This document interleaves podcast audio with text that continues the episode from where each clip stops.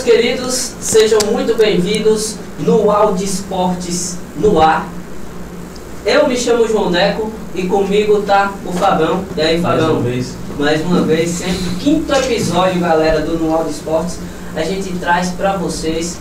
É uma honra pra mim estar Satisfação grande. do lado desse cara e, e desde já agradecer por ter aceitado esse convite. Delton Sá, meus amigos. Grande Neco, um abraço. Fabão. Bem-vindo. Vamos lá primeiro falar dos nossos patrocinadores, né, isso, Fábio? Exatamente. João. É, conversar aqui com o nosso primeiro apoiador, né? O Multicom Tintas, uma especializada em imobiliária, automotiva e industrial. Trabalha com as mais conceituadas marcas do Brasil. E lá você encontra a melhor equipe de profissionais para melhor lhe atender. Eles ficam na Avenida Elton Gomes, João, é, 1499 Pirajá. WhatsApp 996905150. Uma boa localização para você que está precisando de tintas, para você que está em reforma. E lá não vende só tinta não, né? Não, Tem os acessórios acessórios em geral, tudo que você precisa para sua casa, para reformar sua casa, para pintar sua casa. Corre lá na Multicor Tintas que você vai encontrar o melhor para você. Falar também um pouco da Chaveiro São Pedro, pessoal, loja especializada em chaves codificadas, residenciais, fechaduras eletrônicas e também com a linha de carimbos. Isso mesmo, pessoal. Além de trabalhar com chaves, também faz carimbo lá, não é isso, Fábio? Isso. Carimbo para as profissões, né?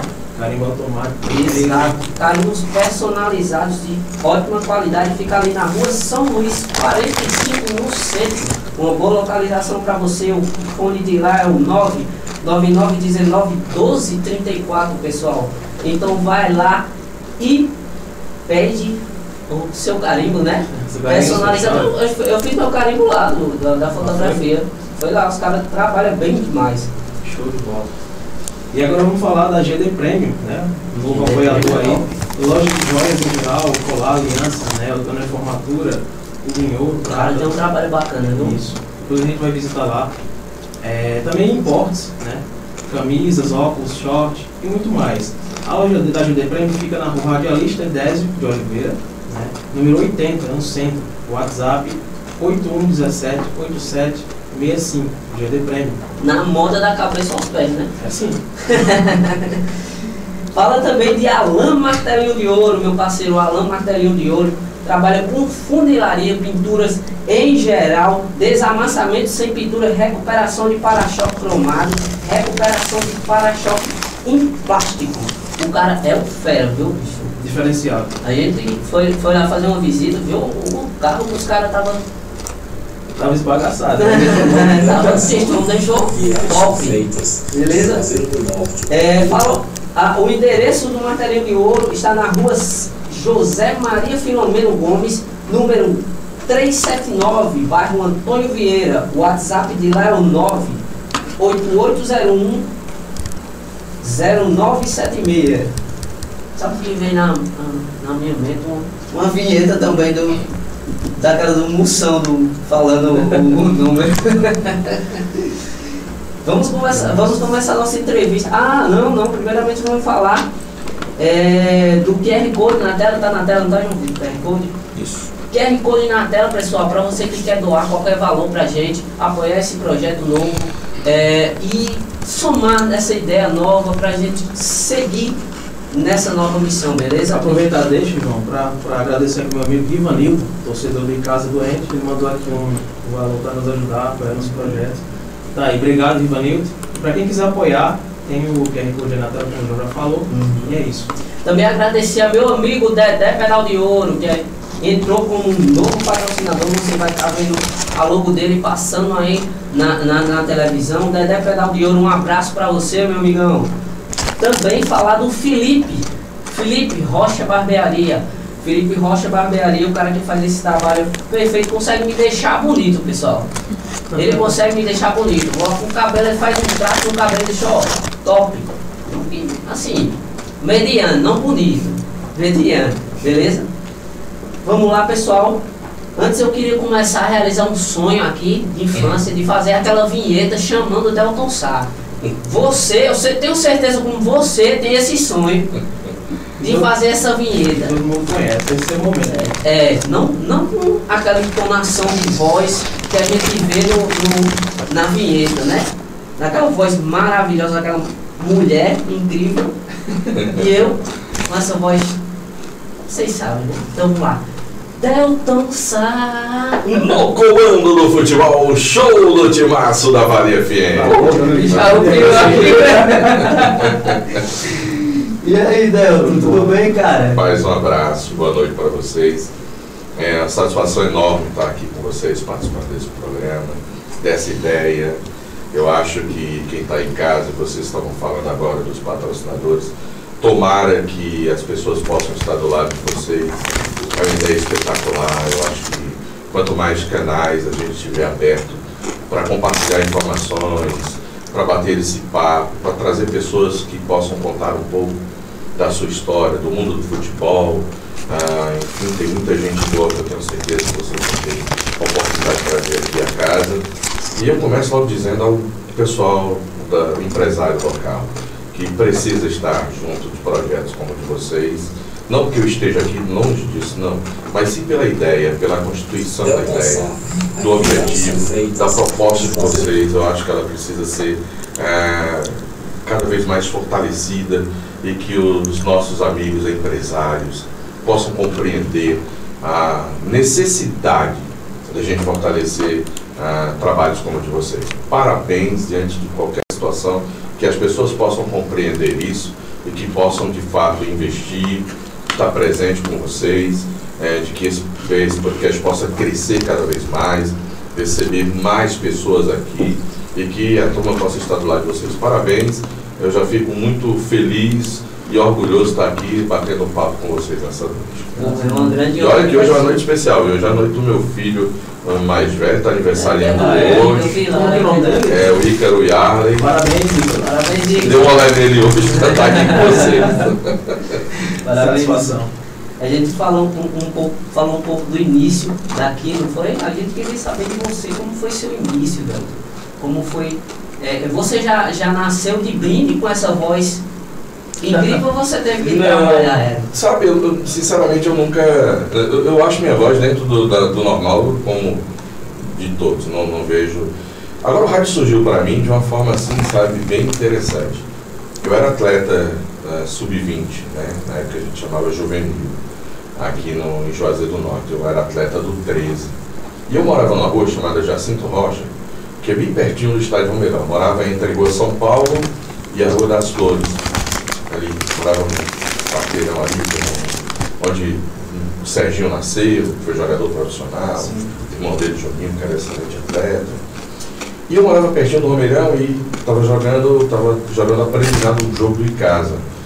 Eu não sei se vocês vão recordar, no ano de 1990 o Icasa fez um jogo contra o Fortaleza, que o Icasa ganhou de 3 a 2 com um gol de voleio do Aloysio, atacante, que tinha vindo para o futebol de Juazeiro do Norte naquele ano, junto com o Zé Carlos, com o Nasa, com o Batista, zagueiro, Paulo, um time e aí a gente fez a preliminar desse jogo. Só que como era um jogo decisivo, no caso de Fortaleza, o jogo terminou duas horas antes do jogo principal. Que nessa, nessa época acontecia às oito e meia, nove da noite, alguma coisa assim. E eu morava perto. E o Zé Carlos, que era o dono do time que eu jogava, chegou pra mim depois do jogo, tô precisando de um repórter trabalhar no jogo agora pra mim. Olhou pra mim, tu mora aqui pertinho, vai em casa, bota uma calça, bota uma camisa e vem. Tu vai ser meu repórter. Olhei pra ele assim, como assim, repórter? Tinha 15 anos. Como assim, repórter? Disse, Não, senhor, você, vai- você não escuta rádio? Escuta. Você não sabe o que o repórter faz? Sei. Mas então você vai fazer pra mim hoje. Vamos fazer a transmissão pra Iracema de Fortaleza. Disse, Não, você cara, eu nunca falei. Não, vá lá na sua casa. Aí eu cheguei em casa todo eufórico, entrei correndo. E meu pai, foi menino, o que foi? Eu disse, não, eu vou botar uma calça, uma camisa que eu vou trabalhar com a rádio agora de Fortaleza. meu pai não entendeu nada, né? Saí, fui pro jogo. Aí cheguei lá, todo me tremendo, peguei uma malinha, botei aqui na. pendurei aqui no ombro, puxando o fio com o microfone.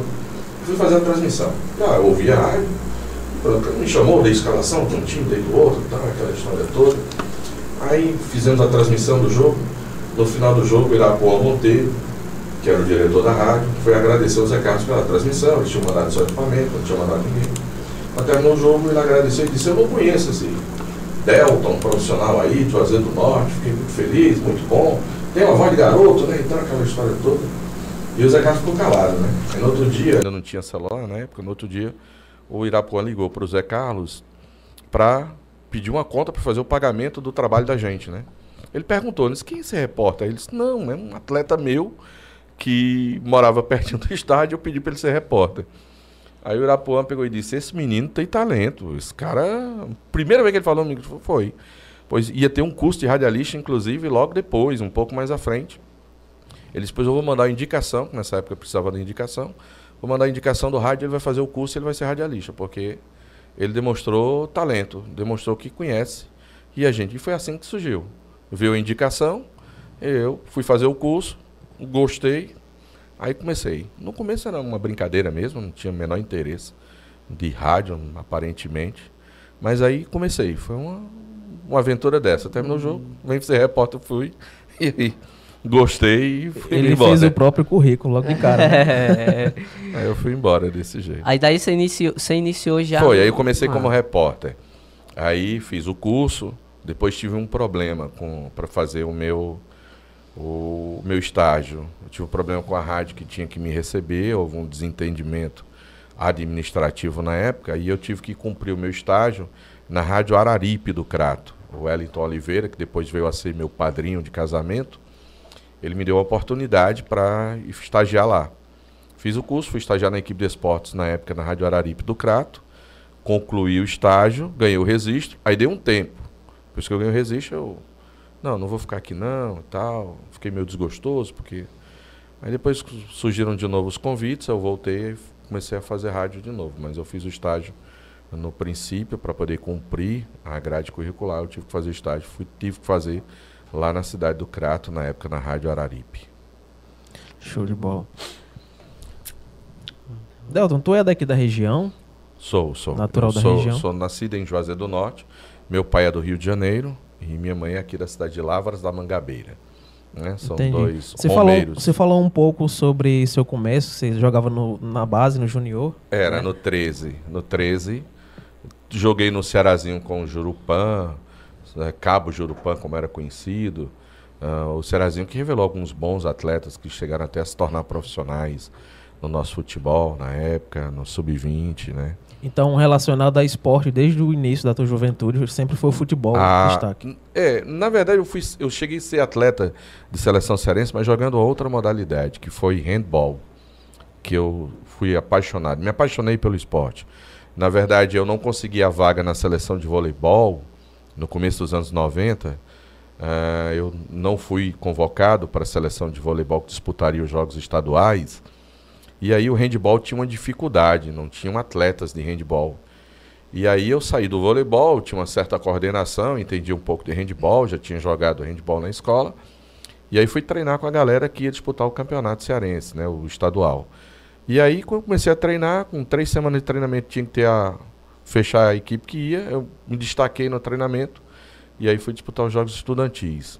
A partir daí eu comecei a me interessar pela área de educação física, porque como eu me destaquei no- no- na seleção, fui convocado, eu não sei se vocês vão recordar, um árbitro chamado Marcos Brasil, foi árbitro de futebol aqui no estado de Ceará, inclusive árbitro de CBF, apitou jogos de, de Campeonato Brasileiro, era o treinador da seleção cearense.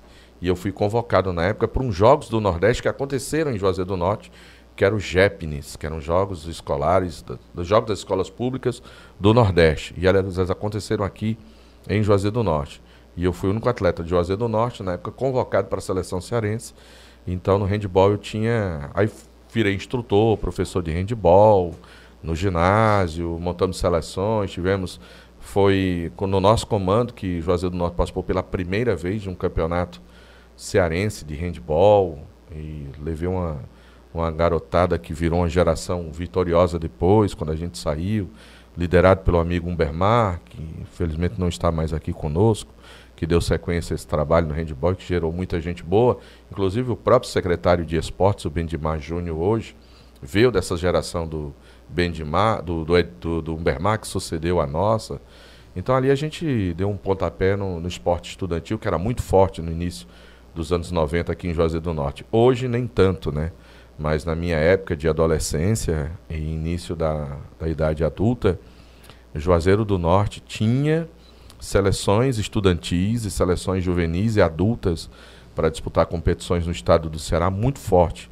Existia o SESC de Juazeiro, investia muito na área esportiva e a gente tinha um grupo de professores que eram espetaculares. Professor Pio, Lolo, Ninô, Renato Dantas, a professora Nailê, que foi secretária de Educação de Juazeiro do Norte, professor Zé Carlos, tinha uma geração espetacular de professores e nós tínhamos uma geração de atletas, de bons atletas em Juazeiro e em Crato.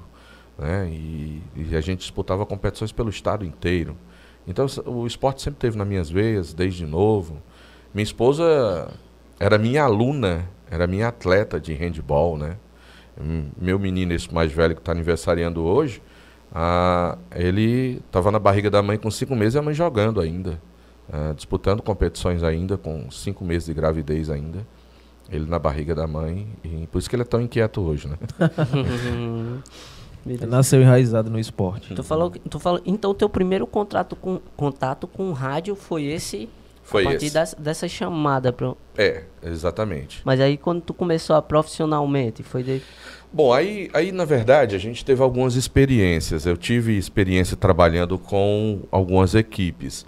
Recentemente teve aqui de volta na nossa região o Solon Vieira. Solon Vieira é um cara que é daqui da nossa região, um excelente narrador, um cara espetacular, versátil, né, uma voz muito bonita. Né? E ele tinha retornado na época, em 1900 e, acho que 92, acho que mais ou menos isso, 92. E ele tinha voltado aqui para Juazeiro do Norte. E aí ele resolveu abrir uma equipe na Rádio Iracema. Aí eu estava ali engatinhando como repórter. E ele pegou e me levou para a equipe dele, me tirou da equipe do Elton Oliveira e me colocou lá na Rádio Iracema. Ele disse, ó, oh, você vai ser meu repórter, mas eu quero trabalhar você para ser narrador, que eu acho que você, você vai sair muito bem narrando. Você tem um pique de repórter, mas uma coisa muito dinâmica, você vai ser um bom narrador. E aí ele montou a equipe. Só que a equipe, ele não era um bom vendedor, ele era um bom narrador, mas a gente que faz rádio esportivo, a gente tem que se virar como vendedor, produtor, editor, uhum. faz tudo, né? Então, e nessa época que a gente fazia mesmo. Então, é, a equipe não conseguiu progredir, né? Então, ele foi embora, largou tudo aí e ficou tudo nas minhas mãos, né? Que era o cara depois dele lá. Foi quando a gente lançou o Fabiano Rodrigues, que o Fabiano era meu colega de escola, o Fabiano. E era um cara que gostava de rádio. E aí, quando o Solon largou a equipe, eu tive que ficar com a equipe, eu olhei agora tinha que terminar o campeonato, tinha alguns compromissos com patrocinadores, eu chamei o Fabiano. Fabiano, tu não quer ser repórter? Que eu ia ter que assumir a posição de narrador uhum. e colocar o Fabiano para ser repórter. Tu não quer ser meu repórter, não? Tal, aí o Fabiano, mas eu nunca trabalhei em rádio, bora, cara. Aí, pô, foi do mesmo jeito. Colocamos o Fabiano para começar a trabalhar no rádio na época comigo lá na Rádio Iracema. Fomos muito longe não, passamos acho que só uns dois meses só. Aí depois paramos, eu fiquei fora de novo, aí depois vieram de novo, um ano depois, atrás de mim, para continuar no rádio. Até o final da década de 90 foi muito assim. Eu trabalhava um campeonato, aí ficava um pouquinho, depois trabalhava outro, depois saía um pouquinho, até que o Marco Valério criou uma equipe na época com o pai dele, e aí que foi no, no final dos anos 90, que foi quando o Marco Valério me chamou para a equipe. Montando a equipe, já tinha levado Boa Ventura, já estava o Fabiano. Aí pronto, a partir daí não. A partir daí eu assumi realmente, de fato, uma posição de, de me dedicar um pouco mais ao rádio, já no final dos anos 90 já. Tu conheceu o Marco Valera a partir disso? Através do rádio. Através do rádio. Através do rádio. É, nós, acho que a nossa primeira experiência juntos foi na Rádio Progresso. Acho que na Rádio Progresso, na equipe do Elton Oliveira. Acho que no ano de 1995, acho que foi o, o, o, ano que a gente mais trabalhou. Acho que foi em 95 que a gente trabalhou junto, começou em 95 o Icasa teve aquela geração do Eliezer, do Newton Albuquerque, que era o treinador. Eu não sei se vocês vão lembrar disso, né? Não é da época de vocês. Que o Icasa tinha um super time. Inclusive o pessoal em Fortaleza dizia que o Newton Albuquerque, que era o treinador, que era irmão do Dacildo Mourão, árbitro até hoje. O Newton Albuquerque, o pessoal em Fortaleza dizia assim: o Icasa não tem um banco de reservas, o Icasa tem uma poltrona de reservas, porque o Icasa tinha um time espetacular para a época. Ele chegou a falar, não foi? 95 era um time extraordinário e Casa tinha. Era um, um, time que só não deu liga porque Na verdade, era um grupo que administrava, o Kleber, o Zacarias e o França, e cada um pensava de um jeito, cada um seguia por um lado. E aí, quando ganharam o primeiro turno daquele, daquele ano do campeonato, com sobras, diga-se de passagem, mas as, a coisa foi desandando, porque um dirigente queria dar prioridade a uma situação, outro queria dar prioridade a outra, e aí o Kleber já rompeu, depois foi o França que saiu, ficou só o Zacarias para o final. O Icasa naquele ano disputou bem a Série C do Campeonato Brasileiro, chegou até as oitavas de final do Brasileiro, da Série C, que tinha muito time que participava.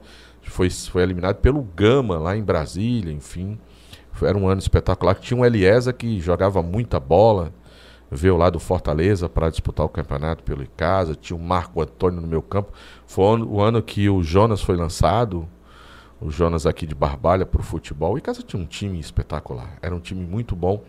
Ali era para ter sido a primeira geração do Icasa. Eu acho que nem é essa, acho que a de 93 era para ter sido o primeiro time campeão no interior do estado do Ceará. Porque em 93 o Icasa também tinha um time que era simplesmente espetacular. Icasa tinha canhoto que jogava, tinha, veio praticamente do Inter para cá para jogar pelo Icasa tinha tido uma experiência, tinha jogado pelo Inter, tinha o Marcos Pulga, lateral, Cláudio Zagueiro, que era do Ceará, é, enfim, tinha uma geração do Roberto Tadielo, tinha o Jó quando voltou, jogava muito. Em casa tinha um time muito bom, foi vice-campeão cearense em 93. Ah, naquele ano, acho que foi o, o Ceará que foi campeão arrastão, né? ganhou tudo, e o Icasa ficou em segundo lugar ah, naquele campeonato. Mas era um time muito bom, é porque o Ceará realmente era superior mas foi a primeira grande oportunidade do nosso futebol. E 95 era esse time, que perdeu para o Ferroviário, que não era nada demais, que era o Ferroviário do NASA, que era o Ferroviário do Silvio César. Mas o Icasa, se tivesse mantido o time do primeiro turno para o final do campeonato, o Icasa teria ganho aquele campeonato. Mas, infelizmente, a coisa não.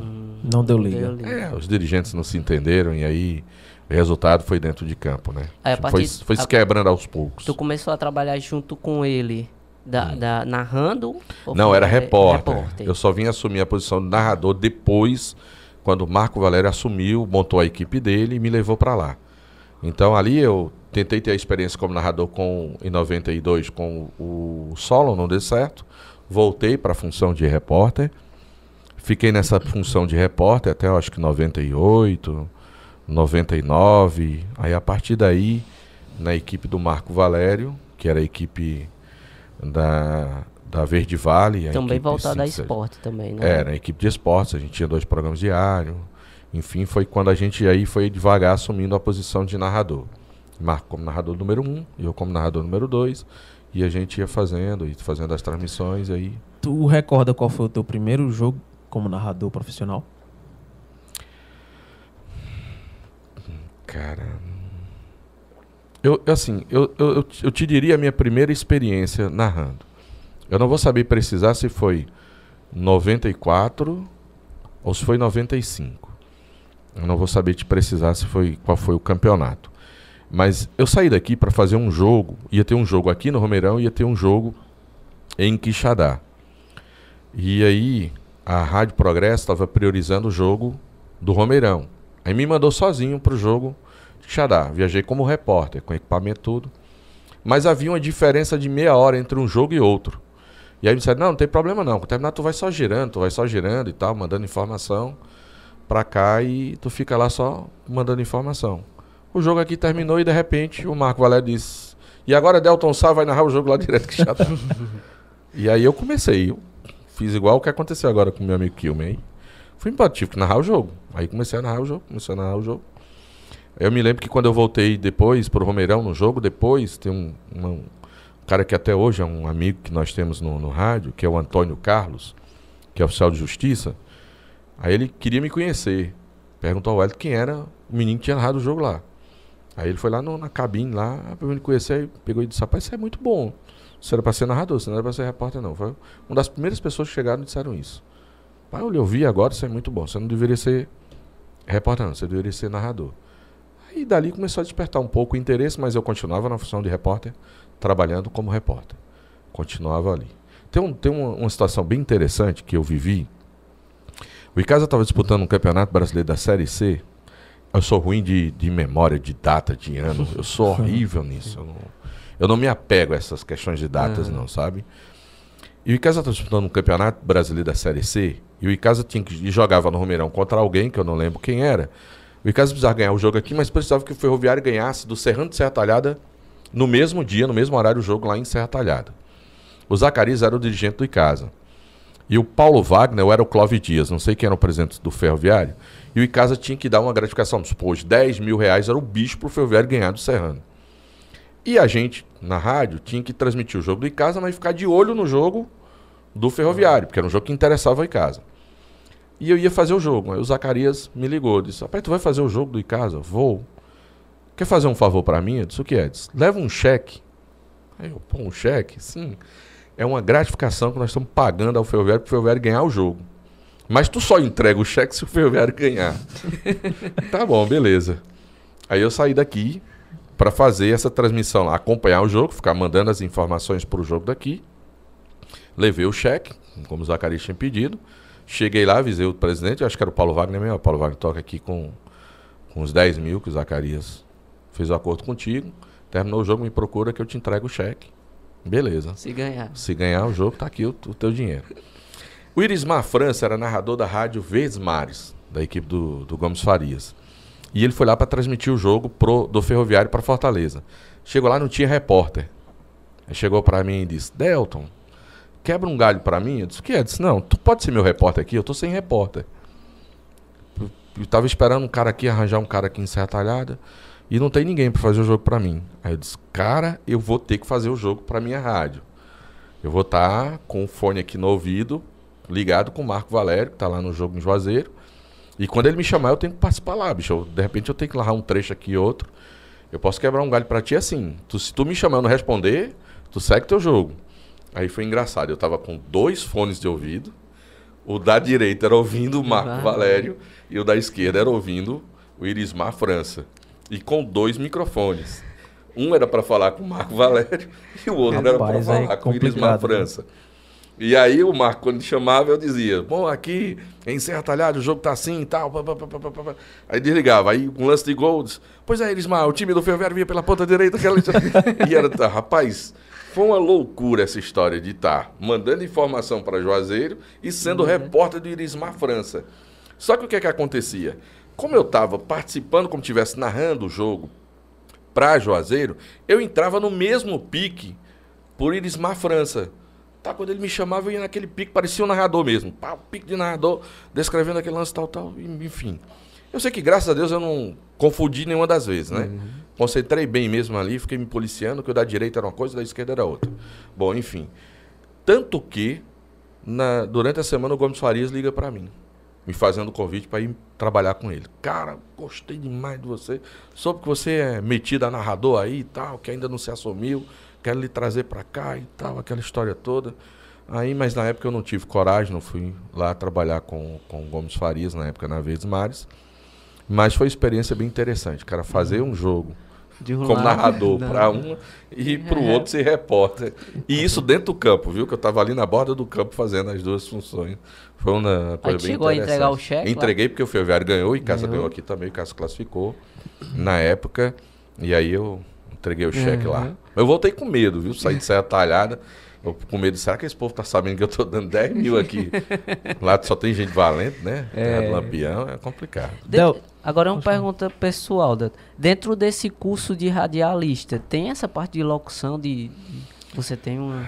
Não, na verdade, o curso de radialista você vai. em- Bom, existem algum. Na época que nós fizemos, ele era dividido em quatro etapas, em quatro fases.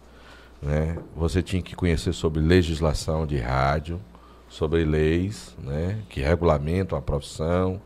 Ah, tinha a parte de ética, sobre o seu comportamento, a forma que você se portar com o microfone. Nós tínhamos a parte de atualização gramatical, que era uma parte bem voltada realmente para que as pessoas que tivessem algum tipo de dificuldade com concordância verbal, enfim, com linguagens, né, com expressão. E nós tínhamos a parte que era a parte prática, que aí era uma parte mais voltada para a dicção, impostação de voz, Enfim, então ele era dividido em quatro fases. Uhum. É, a, a grande vantagem é que ele não era reprovativo. Você não tinha, você não saía reprovado, Uhum. né? Você fazia o curso. Agora, obviamente, que na parte prática do curso existiam as orientações, porque todos nós éramos submetidos a, a testes, né? A gente era colocado ali na frente para falar para o público, para ler nesse ritmo, para ler naquele outro ritmo, enfim, fazer improvisos, aquela história toda era bem dinâmico nessa época, né? E ali você já percebia as pessoas que já tinham afinidade, quem não tinha, quem ia ter dificuldade para conseguir mercado, para conseguir rádio. Então, era bem interessante. Eu não sei como é que funciona hoje, sou bem sincero. Eu não sei como é que está funcionando hoje o curso. Eu até fiz críticas alguns anos atrás ao sindicato, porque Juazeiro do Norte fez certa vez aí, eu não sei se foi a última ou penúltima vez, fez um curso de uma semana. Em meio a esse curso, teve dois dias de apenas palestra. Dois palestrantes foram lá e foram falar sobre experiências de rádio e tal. E na época que a gente, que a gente fez, não, era um pouco mais rigoroso. Por exemplo, o Marco Valério passou um mês em Sobral fazendo o curso para poder registrar, para poder ganhar o registro. Nós passamos um mês fazendo o curso aqui em Juazeiro do Norte. E de repente o sindicato passou a fazer o curso com apenas uma semana. né? Enfim, com um conteúdo bem reduzido Uhum, reduzido. bem reduzido. Então, na época eu até fiz algumas críticas ainda. O nosso grande presidente, que era o Aderson Maia, que era um cara espetacular. Mas hum, não sei como é que funciona hoje, né? Uhum. Delton, daqui a pouco a gente vai dar uma passadinha aqui nas, nas mensagens da, da live, né? Mas uma mensagem me chamou a atenção que é de um dos nossos patrocinadores. O Alan, do Uhum. Martelinho de Ouro, inclusive, está passando aqui. Ele é Guarani doente. É. E aí ele falou que, que você emocionou ele no acesso do Guarani da segunda divisão para a primeira no jogo contra o Guarani de Sobral. Ele falou que lembra bem dessa narração e foi um, um jogo que ele acompanhou, né? da- pela rádio e ficou muito emocionado. E também mandou uma pergunta aqui se você lembra do Guarani de 92 com Aloísio, Bosco, Zin. Sim. Com NASA 92. De 92, ah, foi o primeiro ano do Zacarias como dirigente do Guarani. Nessa época o Guarani tinha Gaúcho, atacante. Acho que trouxe o Mano também. O Marcos Pulga jogou em 92 pelo time do Guarani. Eu me lembro que teve um quadrangular de turno que foi realizado em Juazeiro do Norte, ah, duas rodadas. Eh, na época, a imprensa, a TV dizia assim: o futebol, a capital do futebol cearense é Juazeiro do Norte, porque Ceará e Fortaleza estavam aqui e teve rodadas né, do campeonato, era Ceará e, e Casa, depois era Fortaleza e Guarani, aí no, no outro final de semana era e Casa com Fortaleza, o Guarani com Ceará, enfim, em 92 foi o campeonato em que teve quatro campeões e que o Guarani foi vice-campeão, né? Tem isso na história. 92 o Zacarias era quem coordenava o time do, do Guarani. Naquela época, o Zacarias negociou para o Ferroviário e o Gaúcho, atacante, eh, negociou o Silvio César, lateral, negociou o NASA para o Ferroviário. Era o time de 92, era muito bom o time do Guarani de 92. O Icasa também era muito bom. Eram dois times muito bons que nós tínhamos nesse ano de 92 no Campeonato Cearense. E foi o primeiro ano, acho que, do Zacarias como dirigente profissional, mas no Guarani. Depois ele viria para o Icasa, dois, três anos depois. Mas foi a primeira experiência do Zacarias no futebol profissional, foi pelo time do Guarani. Tinha algum, tinha um grupo de empresários, inclusive o Jota Rodrigues, que é nosso diretor da rádio, fazia parte desse grupo de empresários que faziam, investiam no Guarani na tentativa de formar um bom time, de revelar atletas, como fizeram bons negócios depois do campeonato. Falando um pouco do J. Rodrigues, como foi que tu iniciou na, na Vale? Na Vale FM? Foi o meu compadre Marco Valério que, que abriu as portas na Rádio Vale FM. Eu trabalha, a gente trabalhava juntos na equipe da Rádio Verde Vale. Aí fomos despejados da Rádio Verde Vale na época e fomos para a Rádio Iracema. E aí o Marco foi convidado na época para ser diretor da Rádio Vale FM pelo ex-prefeito Raimundo Macedo, que tinha comprado todas as ações da rádio. A rádio perten- pertencia a um grupo né, político E que o Raimundo Macedo foi comprando um pouco de cada um deles até que conseguiu comprar tudo. E aí, quando ele assumiu o controle da rádio, ele convidou o Marco para ser diretor na Rádio Vale.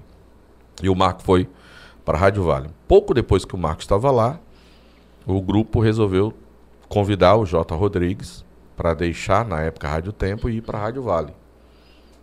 E aí o J. Rodrigues, na época, aceitou o convite, levou uma parte do grupo que tinha o, o Henrique Fidal, o Júnior Miel, que era corretor, levou o Fernando Martins, o DJ Jorjão, enfim, e montou a Rádio Vale. E aí a Rádio Vale estava precisando de um repórter na época, e eu trabalhava com o Marco, e o Marco veio me convidar para ser repórter do jornal dele, que é esse jornal Meio Dia. Eu comecei sendo um freelance, fazia umas matérias, trabalhava só por uma cota publicitária, vendia minha cota, fazia minha matéria, uma participação por dia lá na rádio. O Ronaldo Costa era quem trabalhava no carro. Não sei porquê, na época o Ronaldo deixou a rádio e ficou a vaga, e aí foi quando veio o convite para que eu pudesse assumir esse posto que eu faço até hoje, que é de merchans e participações ao vivo. Então, daí veio o convite e eu entrei e estou até hoje nessa função lá na Rádio Vale, uh, participando de dois jornais, participando da programação durante o dia com os merchants que a gente faz. Agora, a equipe esportiva é que foi interessante. A gente a gente estava na Rádio Iracema, Juazeiro do Norte. A Rádio Iracema, nessa época, tinha um problema sério. O transmissor da Rádio Iracema era completamente sucateado. Era um transmissor que, toda vez que o técnico ia lá, ele fazia uma gambiarra para recuperar outra gambiarra. Então era assim. E o transmissor não se sustentava. A gente vivia mais fora do ar do que no ar. E a gente com muita dificuldade na época. E aí o Marco Valério um dia se aborreceu e chegou para mim e disse: Delton, não vou mais ficar com a equipe, eu tô fora. Vou me dedicar só à rádio, rádio Vale. O Fabiano participava do jornal dele, eu participava do jornal dele, a gente tinha uma participação. O J. Ribeiro, que era nosso repórter, participava também, era o repórter policial, inclusive, no jornal do Marco Valério. Era um timaço dentro da Rádio Vale, na época, mas fazendo outras funções. E aí o Marco disse que não ia mais. Não queria mais, que ia se afastar tal. E aí eu comecei um namoro na época com outra rádio em Juazeiro do Norte. Chamei o Fabiano, disse, Fabiano, nós vamos ficar com a equipe. Agora, para ficar com a equipe a gente tem que deixar a Rádio Vale. Nós vamos ter que sair da Rádio Vale, porque é uma concorrente, é FM também, e eu estou negociando com a rádio para a gente ir para lá. E aí essa história vazou para o Jota Rodrigues. Aí o Jota mandou chamar o Marco, me chamou e chamou o Fabiano para uma reunião lá na sala dele. Perguntou aquele jeito dele, e aí, jovem? Tô sabendo aí que vocês estão com intenção aí, de repente, de ir por outra rádio. O que é que tá vendo aí, jovem tal? Aí ele disse, não, o Marco tá, tá deixando a equipe, tá pensando que lá tá realmente não tá dando pra gente ficar na Rádio Iracema, aquela história toda e tudo mais. E aí, como o Marco tá deixando, nós estamos indo atrás da rádio, porque aqui não tem espaço. Aí Jota disse, como assim, jovem, não tem espaço? não, porque a rádio não tem esporte, não tem o que. Jovem, você já me perguntou? Disse, não, não perguntei não, mas imaginei que você não quisesse. Aí ele brincou e disse, jovem, eu não escuto muito forró não, mas eu toco forró todo dia na minha rádio aí, que é para eu ganhar dinheiro.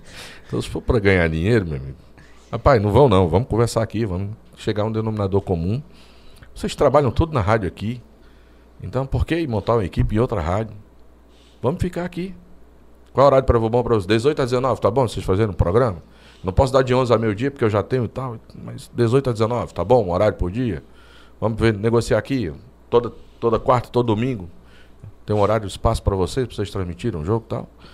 Bom, aí ali o Marco resolveu, não, se for assim, eu continuo na equipe. Aí, já olhei pro Fabiano, Fabiano, vamos ficar por aqui mesmo, né?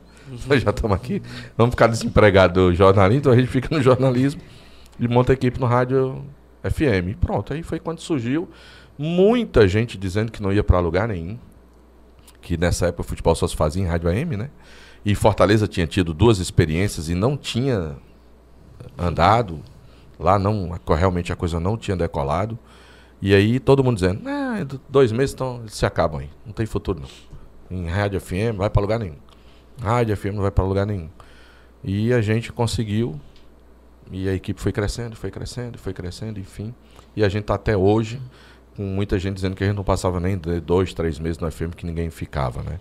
E a gente tá aí até hoje e com o J. Rodrigues lá, tá vendo, jovem?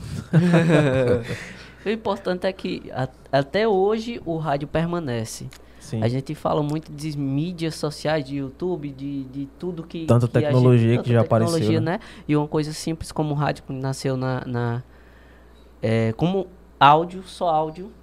E hoje a gente vê tanta, tantas mídias em vídeo e áudio e o rádio não deixa de morrer porque é, é, o rádio tem um sentimento, pelo menos pra mim, muita coisa que eu vivi através do Delta, através do, do Marco Valério, foi no rádio. Pra mim como também. acompanhando os, os, os jogos do Icasa com meu pai, saudoso meu pai, que hoje está no céu. E é, até esse episódio, inclusive, é para ele. É, a gente parava uh, para assistir, para escutar o Delton Sal, o Marco Valério, escu é, é, acompanhando o jogo do Icasa. Ele era icasiano, curtia muito é, é, o Icasa. E é, é, é interessante ver isso, essa emoção que o rádio traz.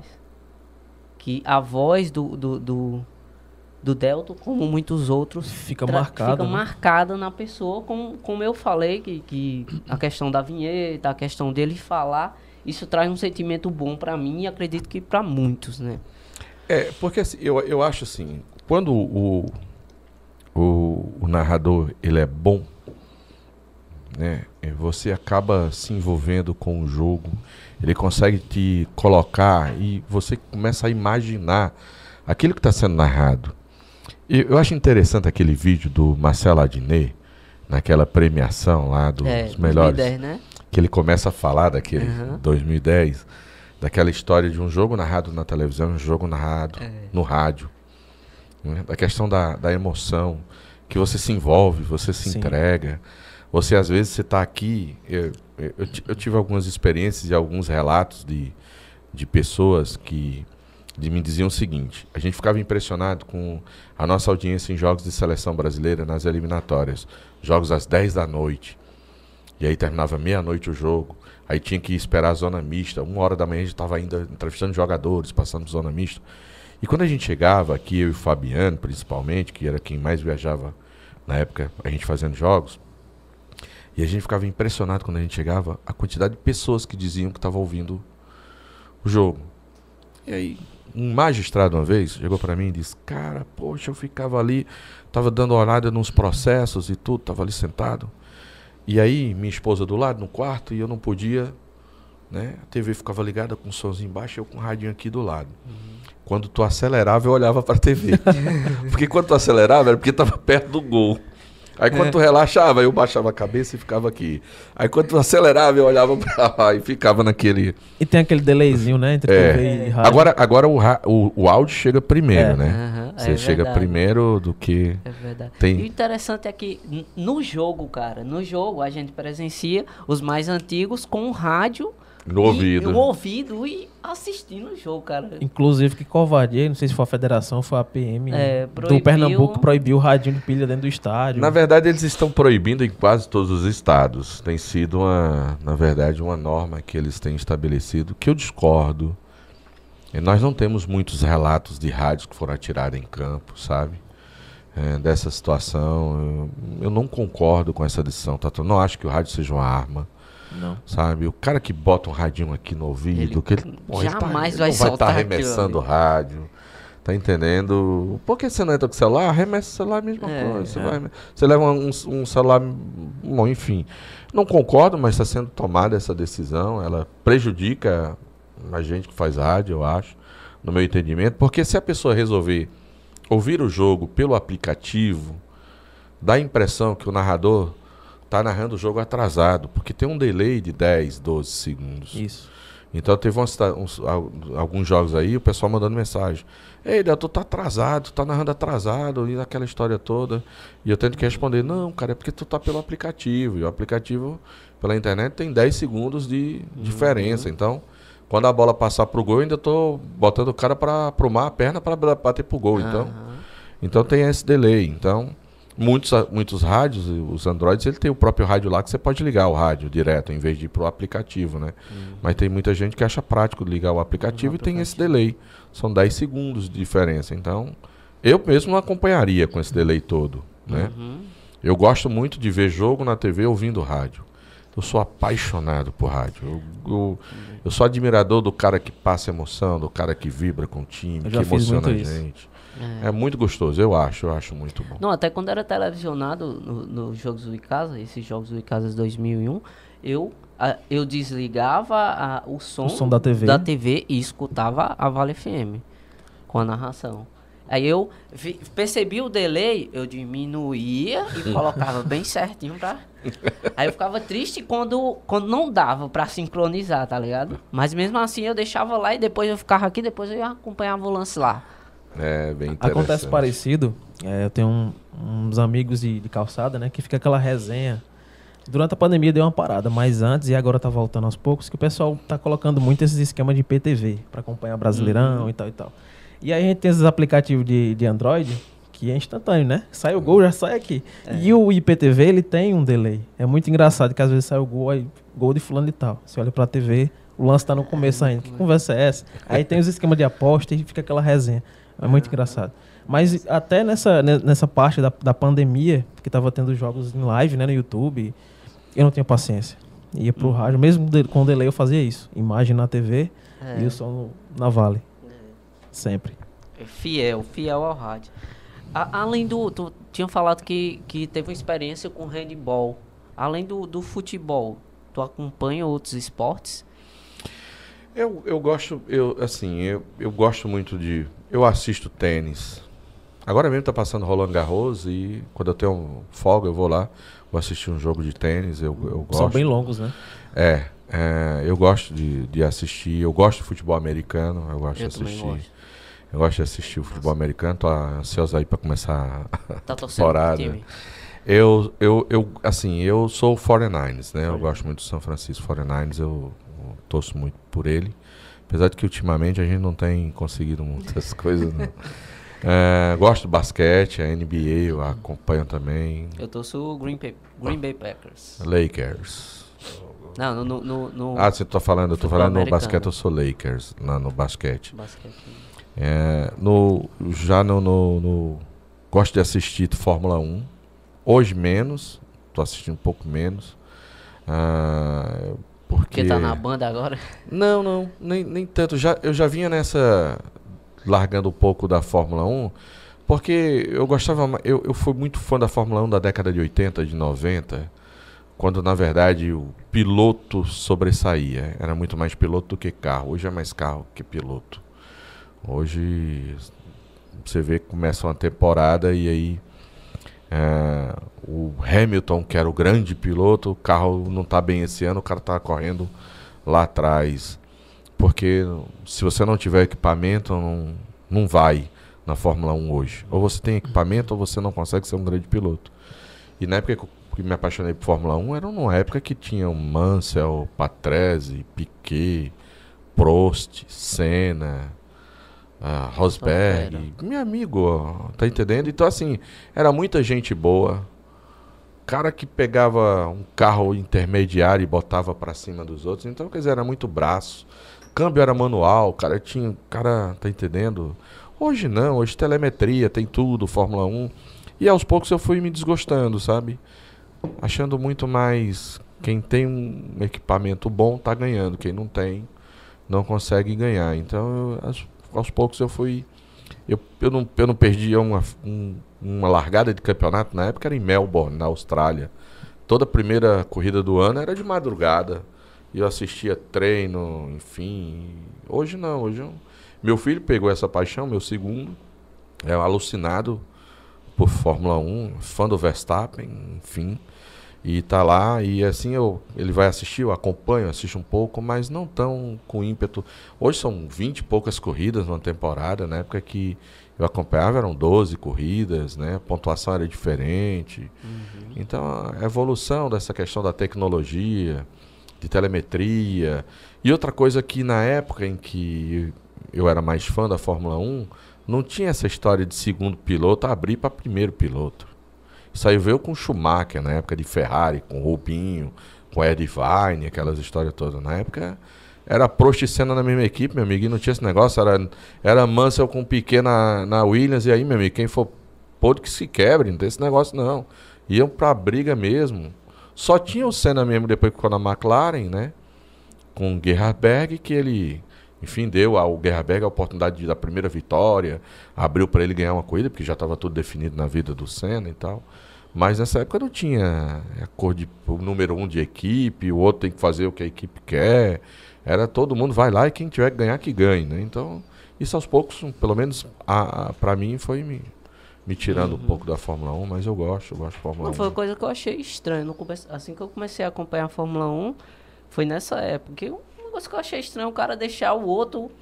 Assim, eu não sabia que era da mesma equipe e tal. O cara deixar o outro. Um- um- eu espero um dia ler um livro do- da vida do Rubinho. Que eu era fã do Rubinho. Sou ainda, ele corre Stop Car. E eu achava sempre que o Rubinho era motivo de muito deboche no Brasil, mas eu achava o Rubinho um bom piloto. O problema do Rubinho é que fez, ele fez a escolha errada na época. Ele tinha oportunidade para a McLaren e foi para a Ferrari para ser segundo piloto do, do Schumacher, achando que ele ia conseguir se sobressair e a Ferrari ia dizer: não, vai disputar lá com o Schumacher. Vai lá com o Schumacher, que é aquele grande prêmio da Áustria, em que ele deixa o Schumacher passar na reta, foi para mostrar ao mundo o que acontecia dentro da Ferrari. Ele chegou ao ponto de uma vez, fez pole position, não, não lembro qual foi o grande prêmio, acho que foi o da Alemanha. Ele fez pole position, o Schumacher ficou em terceiro nesse, ne- ne- nesse grid. Quando o Rubinho parou o carro para poder ir pro que eles tinham que ficar lá numa garagem, né, que tinha a fiscalização, que você não podia mais mexer no carro. Chegaram lá e trocaram os assentos e os bicos do carro, botaram a partir o carro de Schumacher, que era do Rubinho, e o Rubinho ficou com o carro de Schumacher. Porque o Rubinho acertou o carro para a pista e o Schumacher não conseguiu acertar. O Rubinho teve que abrir mão do carro porque o carro foi para o Schumacher e o Rubinho teve que ficar com, o carro do alemão. Eu espero até hoje, tomara, eu não sei qual era o contrato, que tem um contrato lá que o cara não pode divulgar o que acontecia na equipe. Eu sou maluco para ver um dia que o Rubinho eh, escrever um livro e falar das experiências dele, para ver o tanto de absurdo que eu acho que ele vai contar da passagem dele na época da Ferrari com o Michael Schumacher. Tanto de coisa que teve que abrir mão de. É, é. Na verdade, tem muita coisa, assim como o futebol, né? O Ih, futebol tem rapaz. muito. O futebol é que Tem que tem, aí. É, o Delton Sá sabe mesmo disso. A gente fica sabendo de algumas coisas, mas só depois, aí Hum, é, já perdeu a graça. Não tem aquela fonte. É, não, é porque na verdade, hoje em dia que você, é muito difícil fazer alguma coisa que ninguém vai saber. Alguém vai tocar no assunto, alguém vai dizer depois, né? Mas no futebol já teve tanta marmota aí, meu amigo. Entrando nesse, nesse assunto, Delton, é, não precisa citar nomes nem, nem Hum. nada, mas na, na questão do Icasa 2013, né? O que é que você acha? Existe muito boato. Casa o que é que- 2003 foi o casa Sim, que quase quase, sobe.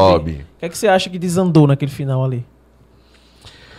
Cara, eu tenho um- uma, opini- uma opinião formada a respeito daquilo ali. Uhum. Eu acho que as pessoas que queriam assumir o comando do Icasa não souberam dar a rasteira. Que na verdade ali armaram uma rasteira, né, pro Arthur Boim. Sim. Eu acho que eles não souberam se programar. Porque estava tudo alinhado para o Icasa chegar na primeira divisão. Quando eu falo tudo alinhado, era uma Chapecoense que vinha para o jogo aqui fazer corpo mole. Era o Icasa que precisava só manter a gratificação do elenco para ganhar o jogo. E naquela semana, infelizmente, nos bastidores, o que a gente começou a descobrir depois foi que vazou a informação de que era só o Icasa confirmar o acesso que o pessoal do Icasa ia dar um pé na bunda do, do Arthur Boinho, que falavam na época. E eu acho que isso foi o que atrapalhou a vida do Icasa. Porque de repente não tinha mais o dinheiro para gratificação no jogo contra a Chapecoense para o grupo. E aí o time foi aquela apatia no jogo. O time não conseguiu ganhar da Chapecoense que ficou esperando o Icasa pro jogo. A Chapecoense não estava nem aí. Não queria beneficiar o Figueirense, porque se ele ganha o jogo, ajudava o Figueirense, que era rival dos caras lá. Sim. Né? E, e o Icasa naquela apatia, porque o ambiente já não era mais o mesmo, porque tinha vazado essa informação lá de bastidores, e aí o clima já não era bom. Esse clima me parece chegou nos vestiários. E aí, infelizmente, a coisa não andou. Aí depois teve aquele problema do Bragantino, aquela história toda, e Casa tentou colocar notícias em sites para ver se criava um clima para o Bragantino recuar, para o Bragantino ir para o jogo. Aí depois faltou, foi força ao Icasa mesmo. O Icasa vai jogar com o Paraná, tem um jogador expulso no prim, com 20 minutos. Eu nunca engoli aquela expulsão do jogador do Icasa, tá entendendo? Então assim, eu acho que quem queria assumir o comando do Icasa não soube fazer. Se queria dar uma rasteira no cara, tinha que ter sido mais discreto. Se é, que é esse o, tempo, o termo correto. Como é o, o termo da Tramontina? É, corte fácil e rápido. e aí, infelizmente, eu acho que foi isso, cara, que atrapalhou a vida do Icasa. Eu acho que ali é, o nosso sonho de chegar à primeira divisão do Campeonato Brasileiro foi embora, porque infelizmente isso aconteceu. Você vai chegar para os caras e vão dizer: Não, ninguém fez isso. Não, não, que conversa. Não tem como não ter feito aquilo. Foi o que, que realmente, na minha opinião, atrapalhou o time do Icasa, porque prepararam uma situação e vazou essa, essa preparação e aí a coisa desandou.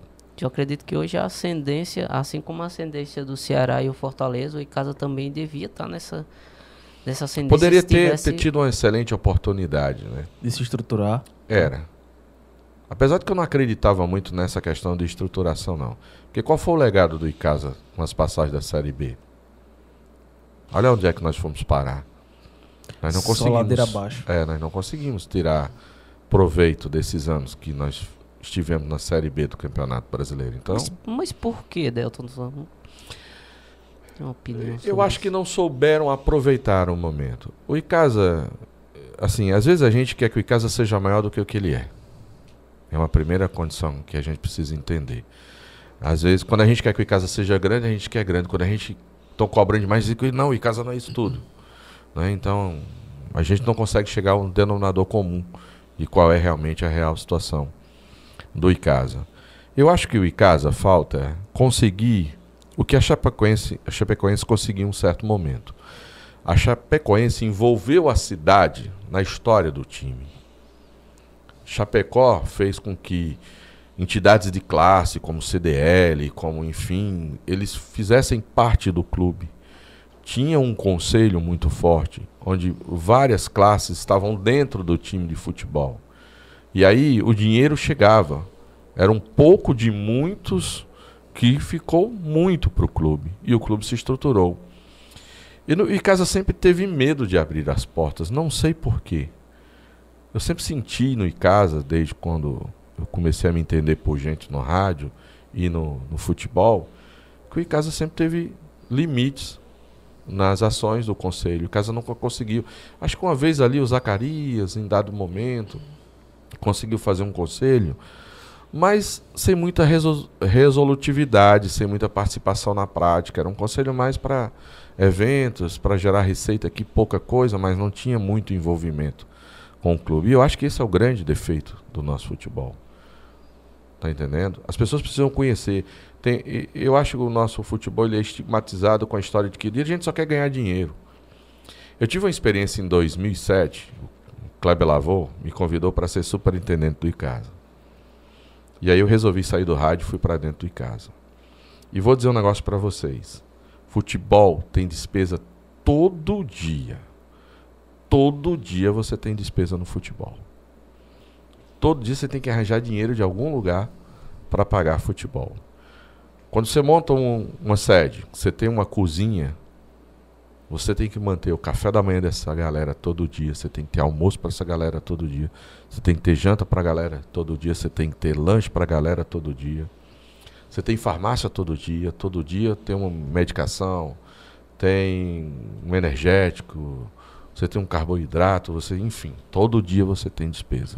Aí tem um, os paradrapos que os caras usam, parece que é como se você estivesse pegando a fita lá, é qualquer, e vai embora. E tudo isso é despesa. Quando você vai juntar. E eu ficava impressionado como todo, toda semana eu tinha que ir para a farmácia pagar a farmácia. E era um absurdo. Toda semana eu tinha que ir no mercado para pagar o cara da quitanda que estava fornecendo as frutas por lanche. E todo dia comprar BCA, todo dia você tinha que estar tá pagando. Você tinha que... Aí o botijão de gás que só durava 4, 5 dias, você tinha que comprar botijão de gás. Aí você tinha que pagar os apartamentos dos jogadores, você tinha problema, tinha conta de água de um, de outro, daquela história toda. E todo dia você tinha que ter dinheiro lá dentro. Que as pessoas não entendem que futebol não é só o salário do atleta. É igual o show. O cara diz assim: ah, o show de Fulano, pô, como tá caro o ingresso. Não é só o cachê do cara, é tudo que envolve o evento. E é igual a futebol. Cara, eu fiquei impressionado. Eu já trabalhava com futebol, mas eu fui para dentro para ver como é que era a situação. Cara, na, é na ponta do lápis. Rapaz, é muita despesa. A chuteira quem compra é você, o atleta não compra. O meião quem compra é você. Se a chuteira estourou, se o cara tem uma chuteira para treinar, o cara tem uma chuteira para jogar. Tá entendendo? Chuteira não é. A bola. Mas se você pegar essa bola que tá disputando o campeonato, vai comprar uma bola dessa para tu ver quanto custa. Para você colocar aí. Então, assim, o futebol tem muita despesa todo dia. Resiste o jogador, a medicação, exame. O jogador senta uma pancada, tem que fazer um exame, que você não pode só olhar para dizer, não, isso é só um um hematoma. Não, peraí. Um tem, soro. Tem que ter um exame de imagem para né? detectar. Então, aí você tem os profissionais que trabalham. Ih, rapaz, é muita despesa. É, sabe? Tem que ter dinheiro mesmo. Futebol não é um esporte barato. Não é. Nunca foi. E principalmente quando a gente quer resultado. Quando você quer que o time vá bem, você, por exemplo, você vai comprar, vai, vai, vai comprar o um material para um time treinar, porque é bom dizer isso aqui. O clube compra o material, ele não ganha aquele material de treinamento, não. Vai lá tu pedir para você ter. Você passa a semana inteira treinando. Você tem que ter quantos conjuntos de, de, de uniforme de treinamento para você fazer? De quantas cores diferentes? Para quantos atletas diferentes que o cara treina hoje, amanhã à tarde tem que ser outro, outro material, amanhã de manhã tem que ser outro, porque esse aqui ainda vai ser lavado, ainda vai secar para você voltar a usar. Quando você vai ver ali o que você compra de material, é muito dinheiro. É quando você pega ali um elenco com 28 atletas, e você compra 28 chuteiras que o cara usa no dia a dia, tem 28 para o cara usar no jogo, tem que ter uma de reserva, porque se estourar ele precisa estar com outra chuteira, porque se acontecer no jogo você tem que colocar. Então você nunca só tem esse número. E assim você vai. E aí você vai multiplicando as contas. E o dinheiro nunca é suficiente. Eu só passei seis meses. E um outro detalhe: os jogadores querem demais, exigem muito. Não sei hoje, mas na época em que eu estava, era demais. Eu me aborreci tanto que eu cheguei depois do final do, de seis meses, olhei para o Kleber e disse: Kleber, não dá para mim. Não dá para mim isso aqui. Eu, sinceramente, queria lhe ajudar muito. Queria, enfim, modernizar na época, mas não dá vai outra pessoa, tal. Foi na época que o Nacelle apareceu lá e foi começou o trabalho em casa, mas eu não aguentei. Porque era coisa demais, você não tinha tempo para você. A, de madrugada acontecia um problema com o jogador, você tinha que acordar com o treinador, uma situação. Os caras querem que você esteja 24 horas à disposição. Então aí eu. Não, deixa eu ir pro rádio, que é. Ali é, É minha praia. cabeça, é né? minha praia, deixa lá, que eu vou só reclamar de vocês. Fica mais fácil para mim. Mas eu acredito que, que isso, é, é, o que faz essa roda girar se- seria participar de grandes campeonatos, estar é, é, com a diretoria bem que, Estruturado. estruturada e que queira é, é, é, o sucesso do time. É, o- o- a grande questão é que tudo envolve dinheiro, sabe, Neco e Fábio? Tudo é dinheiro. A gente precisa entender isso. Que tudo é dinheiro. Agora, você precisa saber empregar aquele dinheiro. Né? Você precisa saber errar menos, contratar, né? ser preciso nas contratações, ter um grupo bom, né? e aí ter o suporte financeiro. Esse suporte financeiro aí depende do, da direção, de conseguir uma organização. O Icasa é um time bom para se vender, não é um time ruim. O Icasa tem alguns problemas aí nesses últimos anos de não ter cumprido com suas obrigações, então ele passa uma certa dificuldade ainda né, de, eh, de conseguir recuperar a sua imagem. Mas é um time bom de vender, é um time bom de agregar. Só que assim, tem que ter um- uma equipe dinâmica. O Icasa, por exemplo, não se admite até hoje, não fez uma promoção Não é de preço de ingresso, de pacote, não. É uma promoção com o seu torcedor. Saber de fazer um jantar, de colocar uma premiação, de gerar receita, de rece- gerar lucro, de aproximar a classe empresarial. Tá entendendo? Vendeu a ideia de. E o Icasa tem essa dificuldade hoje. Não consegue montar uma estratégia pra trazer É, o torcedor pra junto. Não Né? tem. As campanhas. Ah, vamos fazer uma campanha de marca. O Icasa nunca fez uma campanha visual de fortalecimento da marca. O Ronaldo Angelim aí, que é uma cria do Icasa, que a é um gente cara. vinha falando com isso, sobre isso no carro. Isso. Que, sobre o Júnior Xuxa e tal, um grande ídolo da torcida, pra trazer ele pra cá, pra... Ele, o Marciano, nenhum tipo de ação ninguém nunca Cara, vê. Você, você- eu acho que você começa com a campanha visual, de imagem. Você tem aqui grandes nomes, grandes artistas que podem fazer uma campanha dessa e não cobrariam do Icasa. Um Santana Cantador, que é torcedor do Icasa. Santana jamais cobraria para fazer uma campanha visual para o Icasa. Aí você pega um Jonas, Jonas Esticado, que é torcedor do Icasa, que poderia Fidelis. fazer. O Fidelis é Guarani, mas toparia, e Toparia. faria. Fábio Carneirinho é Icasa e participaria. Flávio Araújo é um cara que tem uma identificação grande com o Icasa, participaria. Tá aí o Ronaldo Angelim. O NASA nasceu no nosso futebol cearense pelo Icasa. É um cara que, tá entendendo? Tem uma história dentro do Icasa. Aí você cita o Júnior Xuxa, que foi ídolo do Icasa, você tem o Marciano. Se for buscar um pouco mais atrás nas raízes, tem o Geraldinho, né? Aí você tem muita gente que você poderia começar a fazer um trabalho de, de imagem, de fortalecimento de imagem, de agregar imagem, de você puxar ali, de agregar valor, tá entendendo? Que é tanto bom para o time como para e depois você vai para o mercado, e depois você vai e olha, cara, nós estamos resgatando a nossa imagem, nós estamos vendendo isso aqui, nós estamos criando isso aqui, nós vamos fazer aquilo ali. De ter ideias, né? E aí onde eu acho que o casa precisa aglutinar, trazer essas pessoas para perto. É Tá entendendo? De estar perto de instituições como CDL, Cindy Lojas, de Cindy Indústria, tá entendendo? De conseguir. E eu não falo só do Icasa, não. A gente tá falando aqui do Icasa, mas do Guarani, do Campo Grande, do Cariri. Eu sei que com mais dificuldades esse time, porque não tem torcida. A torcida é menor, né? Que eu digo do Campo Grande, do Cariri. O Guarani tem uma torcida um pouco maior. Dá, dá para já fazer um trabalho desse jeito. Então, eu acho que essa é uma solução e sócio torcedor. Hoje os clubes brasileiros, eles investem muito no sócio torcedor. E o sócio torcedor é uma realidade, é uma receita que você tem todo mês. Você cria a fidelização do seu torcedor e todo mês você tem a receita. E ali você, todo mês você pega os ingressos daquele torcedor que está lhe contribuindo, que quando você lança na renda vai ao valor de um real. Você é obrigado a pagar o seguro do torcedor que vai entrar Sim. no estádio. Mas quando você vai ver, compensa muito ter o sócio torcedor. E eu acho que a gente não consegue desenvolver isso aqui. né? Infelizmente, lamentavelmente. Mas por quê? Falta estratégia, falta ação, sabe? Falta uma série de, de- de situações para que isso possa se tornar uma realidade. Tem que fomentar, na verdade, tem que fomentar a paixão, né? É. Inclusive, Delton, eu sou estudante do curso de marketing. E assim, em algumas cadeiras a gente es- estuda algumas estratégias, né? E eu gosto muito de agregar elas para até para o processo de aprendizagem com as coisas que eu gosto. No caso, esporte, futebol. É, e a gente vê algumas coisas no dia a dia, algumas estratégias que deixam coisas simples de, de, de ser agregadas no, no clube, né? Que deveriam ser desenvolvidas. Eu vinha conver- conversando com o João no caminho sobre essas coisas. O marketing hoje de casa ele consegue estar ativo nas redes sociais, o Instagram é movimentado e tal.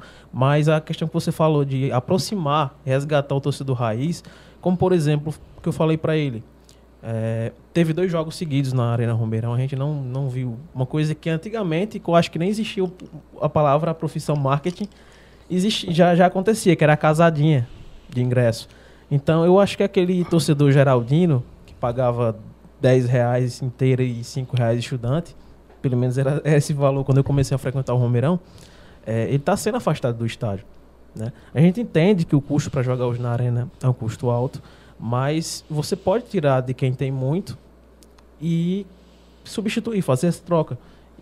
É, dar dar essa, essa, é, essa liga para o pessoal voltar, o torcedor Geraldinho. Hoje você vê que com a boa campanha que o Casa vinha fazendo, né, vem de dois resultados negativos, mas se você faz uma promoção pesada, não só aquela Dia das Mães que foi feita, é, você consegue trazer o torcedor para lotar uma arena daquela, fazer uma festa bonita, apoiava o time dentro de campo, é, movimentava a parte financeira, né? Então tem que ver isso, o caso tem que rever isso. É, e, e- assim, sabe, criar mecanismos. e aproximar de empresas. Eu estava conversando com o Raimundinho, pai do Rosenberg, ex-prefeito de que são proprietários do Cariri, e o Raimundo estava me dizendo, quando ele me disse que, que voltaria, que o time não ia deixar a Arena Romeirão, não, não vamos ficar jogando na Arena Romeirão. Ele disse que pega um contato de um empresário, amigo, só estou te mandando deixar aí 50 ingressos ao custo de X. Compra esse ingresso, distribui com o teu pessoal, você está me ajudando aqui no clube e tal. E ele está fazendo essa política do bom relacionamento empresarial que eles têm e tem dado resultado. Eles, no primeiro jogo deles, 1.300, 1.300 e poucos pagantes no jogo. Tudo bem, foi a 10 reais, outros a 20, tudo bem, barato o ingresso. Mas o cara não tem torcida, é um time novo. Botou 1.300 pessoas na Arena Romeirão, fazendo esse tipo de trabalho, que o Icasa deveria tentar fazer. De criar um outro tipo de programa, de patrocínio, certo? De uma outra forma, hum, que não fosse só a camisa, mas outro. Para você, eu vou dar um exemplo. Chegar numa rede de supermercados. Só, cara, vamos fazer um negócio aqui, ó. Eu vou te dar tanto ingresso pro jogo. Eu vou te vender X esse aqui, tu pega esse aqui, faz um sorteio com, a, com teus funcionários, faz uma promoção aí no teu, na tua, no teu supermercado. E se você não puder me pagar, me dá em produto aqui, isso aqui, aquilo, outro. E você vai começando a levar gente por Romeirão, vai diminuindo despesa e entra de alguma forma a receita. E você vai criando alguns mecanismos para fazer isso. Qual é o grande problema do ICASA hoje? Material humano. Já tem 10 conselheiros. Vai ter uma eleição agora. Só tem 10 conselheiros. Entre os 10 conselheiros está o presidente do clube e o vice-presidente do clube. E eu entendo que futebol precisa ter relacionamento. Eu digo isso há muito tempo. Quando você tem relacionamento empresarial, comercial, quando você tem uma equipe boa de pessoas que fazem parte, estreitam os caminhos. Quando você tem um cara, Marcos Fernandes, da farmácia, um cara mais ativo na diretoria, é um cara que lida com laboratórios, empresas, distribuidoras. Ele pode tentar, e aí vai tentando, através de relacionamento, parcerias, buscar patrocínios através de redes. Aí você pega uma outra pessoa de uma outra área, automobilística, de concessionária de veículos, você tem um cara lá dentro que pode tentar buscar junto a uma montadora, certo? Atrair um patrocínio de uma verba nacional. Teve uma época que eu tentei vender algumas publicidades para o Icasa. E o Michel Araújo, que foi secretário de Desenvolvimento Econômico na gestão anterior, lembra disso. Ele era um executivo, tá, trabalhava com uma, uma superintendência da empresa Vivo de Comunicações. E nós chegamos, estava muito perto de fechar o negócio da Vivo, a empresa nacional, através de uma loja que tinha em Juazeiro do Norte, que era do Carlos Kleber, que é um cara aqui de, de Vaze Alegre, um cara que já tinha morado nos Estados Unidos, um cara que gostava muito de futebol. Às vezes que o, o Dungas veio por aqui, o Dunga, o Careca, que passava por aqui, o Jorginho, iam lá para casa dele, lá em, em Vaze Alegre, fizeram palestras lá. E o Carlos Kleber, por esse relacionamento, estava conseguindo a verba nacional da Vivo para patrocinar manga de camisa do Icasa, gente. Estamos falando da empresa, pô, vinha botar uma, um patrocínio de manga do Icasa. O problema é na época que o Icasa pediu mais do que o que. Pediu como se estivesse pedindo, enfim. E a coisa não andou. Então, assim, é esse relacionamento que um conselho precisa ter. Porque a partir desse relacionamento de empresários, você consegue chegar a grandes empresas. E aí agrega valor. Tu já pensou uma multinacional com nome na camisa do Icasa? Como quase aconteceu com a concessionária Ares Motos, com a marca da Honda Motos para botar no Icasa, que também balançou, balançou, quase entra, não entra. Que você bota uma marca de uma empresa grande daquela na camisa, ela desperta o interesse de outras empresas. O cara vê, rapaz, que sei fulano foi para lá é porque é bom. Então o Icasa nunca conseguiu, é, enfim, valorizar. Criar essas e, pontes, e, né, para poder. E, e isso sempre faltou esse relacionamento. Era tudo muito assim no com o Zacarias no trabalho dele, no esforço dele, do relacionamento dele. Quando o Zacarias saía, o Kleber não estava nem aí, os outros tavam, não estavam nem aí, queriam saber disso. Então, qualquer migalha resolvia, estava, enfim. Né? E infelizmente o Icasa não conseguia evoluir nesse ponto. Entendi. Nossa.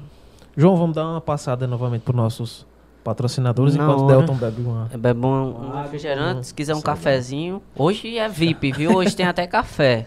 Pois A- é. Aliás, pessoal, vocês gostaram da nova estrutura, da no, um novo posicionamento das câmeras? Comenta É, aí dei- no chat se gostou. Deu feedback pra gente aí. Desse cafezinho assim que a gente fez pro Delta, aquela coisa bem nordestina mesmo. Se você vai num canto que não tem um café, o cabelo já acha que tá intrigado. Então, João, vamos lá, vou dar uma passada rápida aqui para nossos patrocinadores, né? Mais uma vez falar da ia Multicol meter Tintas. Pode ser, a Rocha. Multicor Tintas, pessoal.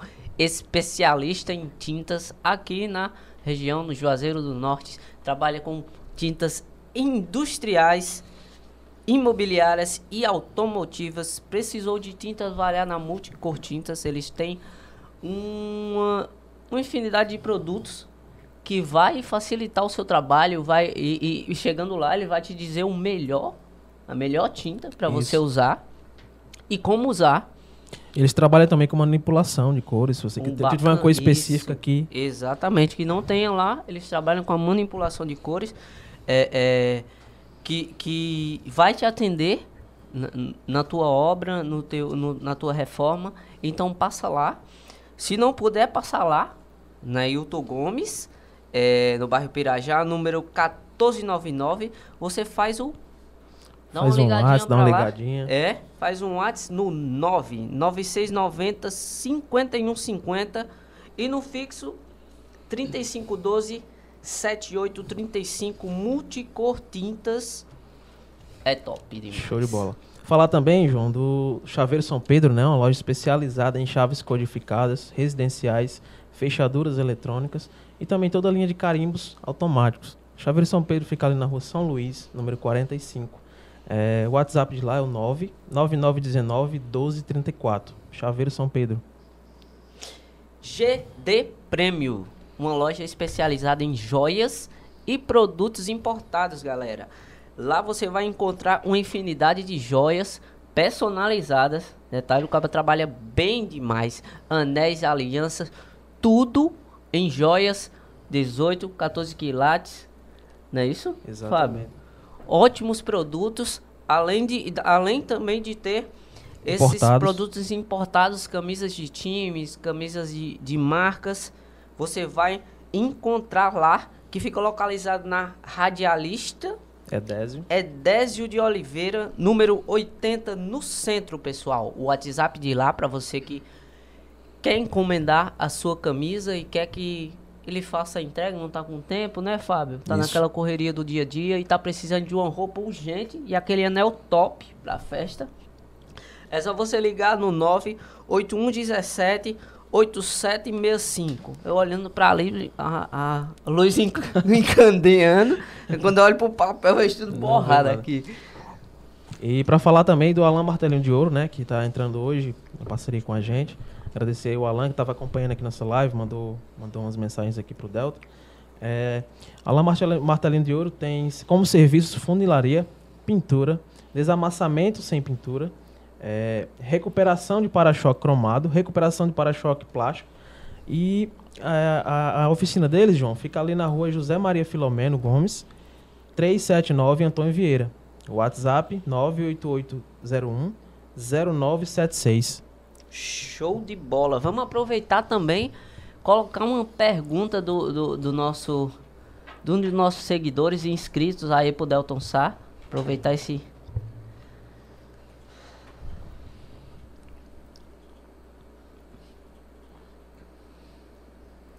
Delton Sul, aqui é Alisson Freitas, de Juazeiro do Norte e do canal do Ceará para o Mundo do YouTube.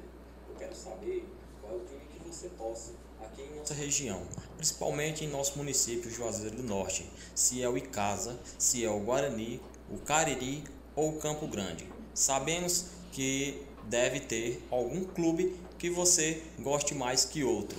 Qual é, Delton? Delton Sá. Aí tá na cara já, né, Delton? De Juazeiro Será? Botou o cara na polêmica. É, é verdade. Não, na- é- é, eu sou torcedor do comercial do Baleia. do comercial do meu amigo Baleia, rapaz. Não, é, brincadeiras à parte. Eu sou torcedor do Icasa. Eu sou torcedor do Icasa, mas não posso negar para vocês que depois que a gente começa a se dedicar mais ao rádio de forma profissional, a gente acaba assim, de repente, se distanciando um pouco daquela questão da paixão, sabe? Ah, você começa a entender, e pelo menos eu penso assim, que você lida com públicos diferentes e eu não gosto de estar externando toda hora a minha preferência. Alguns dizem que fica muito claro. A gente chega pra mim e diz, ah, mas quando tu narra um gol do Icasa é assim. Mais emoção. Quando tu narra o gol de fulano é daquele jeito e tal. Eu digo, é, eu, eu, hum, às vezes procuro me policiar para evitar isso. Porque eu não concordo com o comportamento do cara que deixa claro, escancarado pro ouvinte o time que ele torce.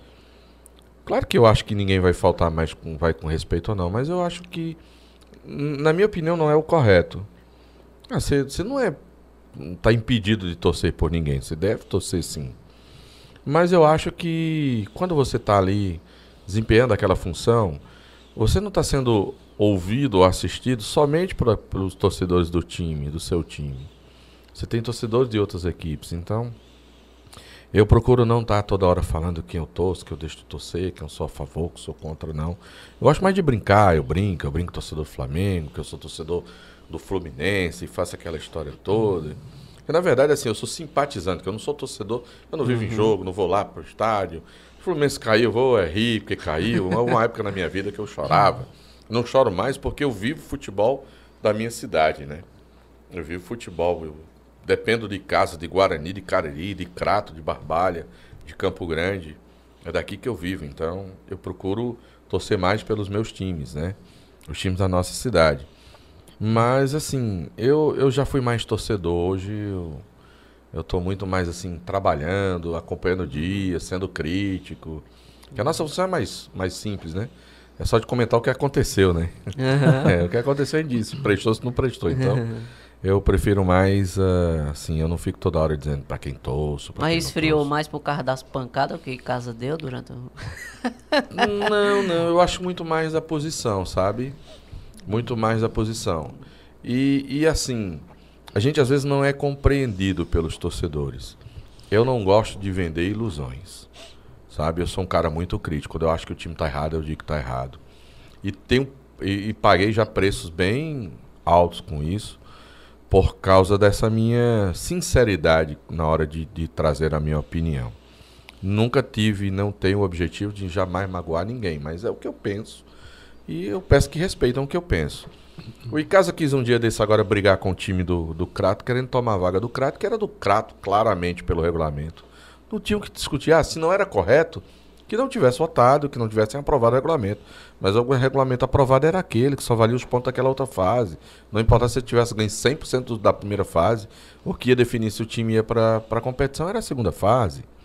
Então o caso quis questionar, eu já tive esse problema com, com o Guarani, porque você diz que o time, seu time está errado, você é contra o time, não é porque está errado. É porque o regulamento ali está dizendo que o time está errado. Agora, o Icasa não vai cair por uma circunstância. Agora, o Icasa vai conseguir se livrar do rebaixamento por uma circunstância que está se construindo. Mas o Icasa tinha que ser penalizado. Porque se fosse o inverso, se fosse algum time que tivesse cometido esse erro e o Icasa tivesse na situação que está, por exemplo, o Atlético, o torcedor de casa estava querendo que o Atlético fosse punido para o Icasa se livrar. É. Então eu não posso, tá entendendo? Pensar de acordo com a minha conveniência. O certo é o certo. Então o certo seria isso. Como na época do Icai, o Casa teve sorte, porque o Atlético subiu e o Casa ganhou uma vaga da Série D. Mas querer, naquela, por exemplo, naquela época, tomar a vaga do Crato, gente, o regulamento era claro, estava ali, não tinha que se discutir.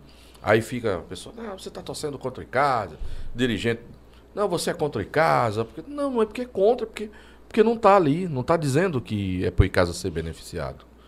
Agora não, a circunstância vai beneficiar o Icasa, mas o Icasa deveria ser punido, porque usou um atleta com terceiro cartão no jogo. Não vai ser melhor para nós, claro, obviamente, mas eu não vou ficar aqui Passando, jogando passando é, pano, né? É. dizendo que a não- verdade tem que ser dita, É. na verdade. Embora, embora a gente seja torcedor, tem, tem que trazer sempre a verdade. Agora, que bom que estão atrasando tudo, que estão melando tudo, que o tribunal está se enrolando com essas causas todas, porque o Icasa vai ser beneficiado. Se vai, não vai rebaixar ninguém, aí ninguém sabe o que vai, o que vai acontecer. Mas o que já aconteceu é que, com toda essa demora e com toda essa situação, o Icasa está se livrando do rebaixamento. Melhor para o Icasa. Né? Uhum. Eu gosto muito de assistir, uh, escutar o, o rádio, né? Porque tanto o Delton como o Demontier Tenório Hum. tem uns comentários que é basicamente o que a gente tá pensando. É, porra, que verdadeiro. jogador ruim, né? porra, não sei o quê. Cara, eu, quando Demontier Tenório chega com que aquele cara é muito. É, é- pensa como eu penso. Agora também, quando o cara diz um que tu não concorda, ah, filho uma mãe. Que conversa, rapaz. Você tá querendo me enganar? Não, até, até agora, no jogo que eu assisto, nunca me, me vê essa daí, não. Como é, é, é- essa dobradinha com o Demontier? Você, vocês se conhecem de longa data? Já, de- já, bastante tempo, bastante tempo. Vocês sempre trabalham. É, não, assim, é, o Demontier começou a trabalhar quando a gente já era timaço. né? Mas eu já conhecia Demontier, eu já fui ah, dirigido por Demontier. Quando eu trabalhava, fazia um programa à tarde na Rádio Verde Vale, no final da década de 90, início dos anos 2000, o Demontier era meu diretor na Rádio Verde Vale. Então, a gente se conhecia ali. Mas no rádio esportivo, depois que a gente criou o Timaço, que a gente foi para a Rádio Vale, aí o Demontier veio trabalhar com a gente. Porque até então, nossos comentaristas eram Murilo Siqueira e João Hilário. Né? Então não era o, o Demontier. Com a saída do Murilo, né? e aí o Demontier acabou entrando na equipe, substituindo o Murilo Siqueira na época. Aliás, Demontier Tenório, queremos você aqui.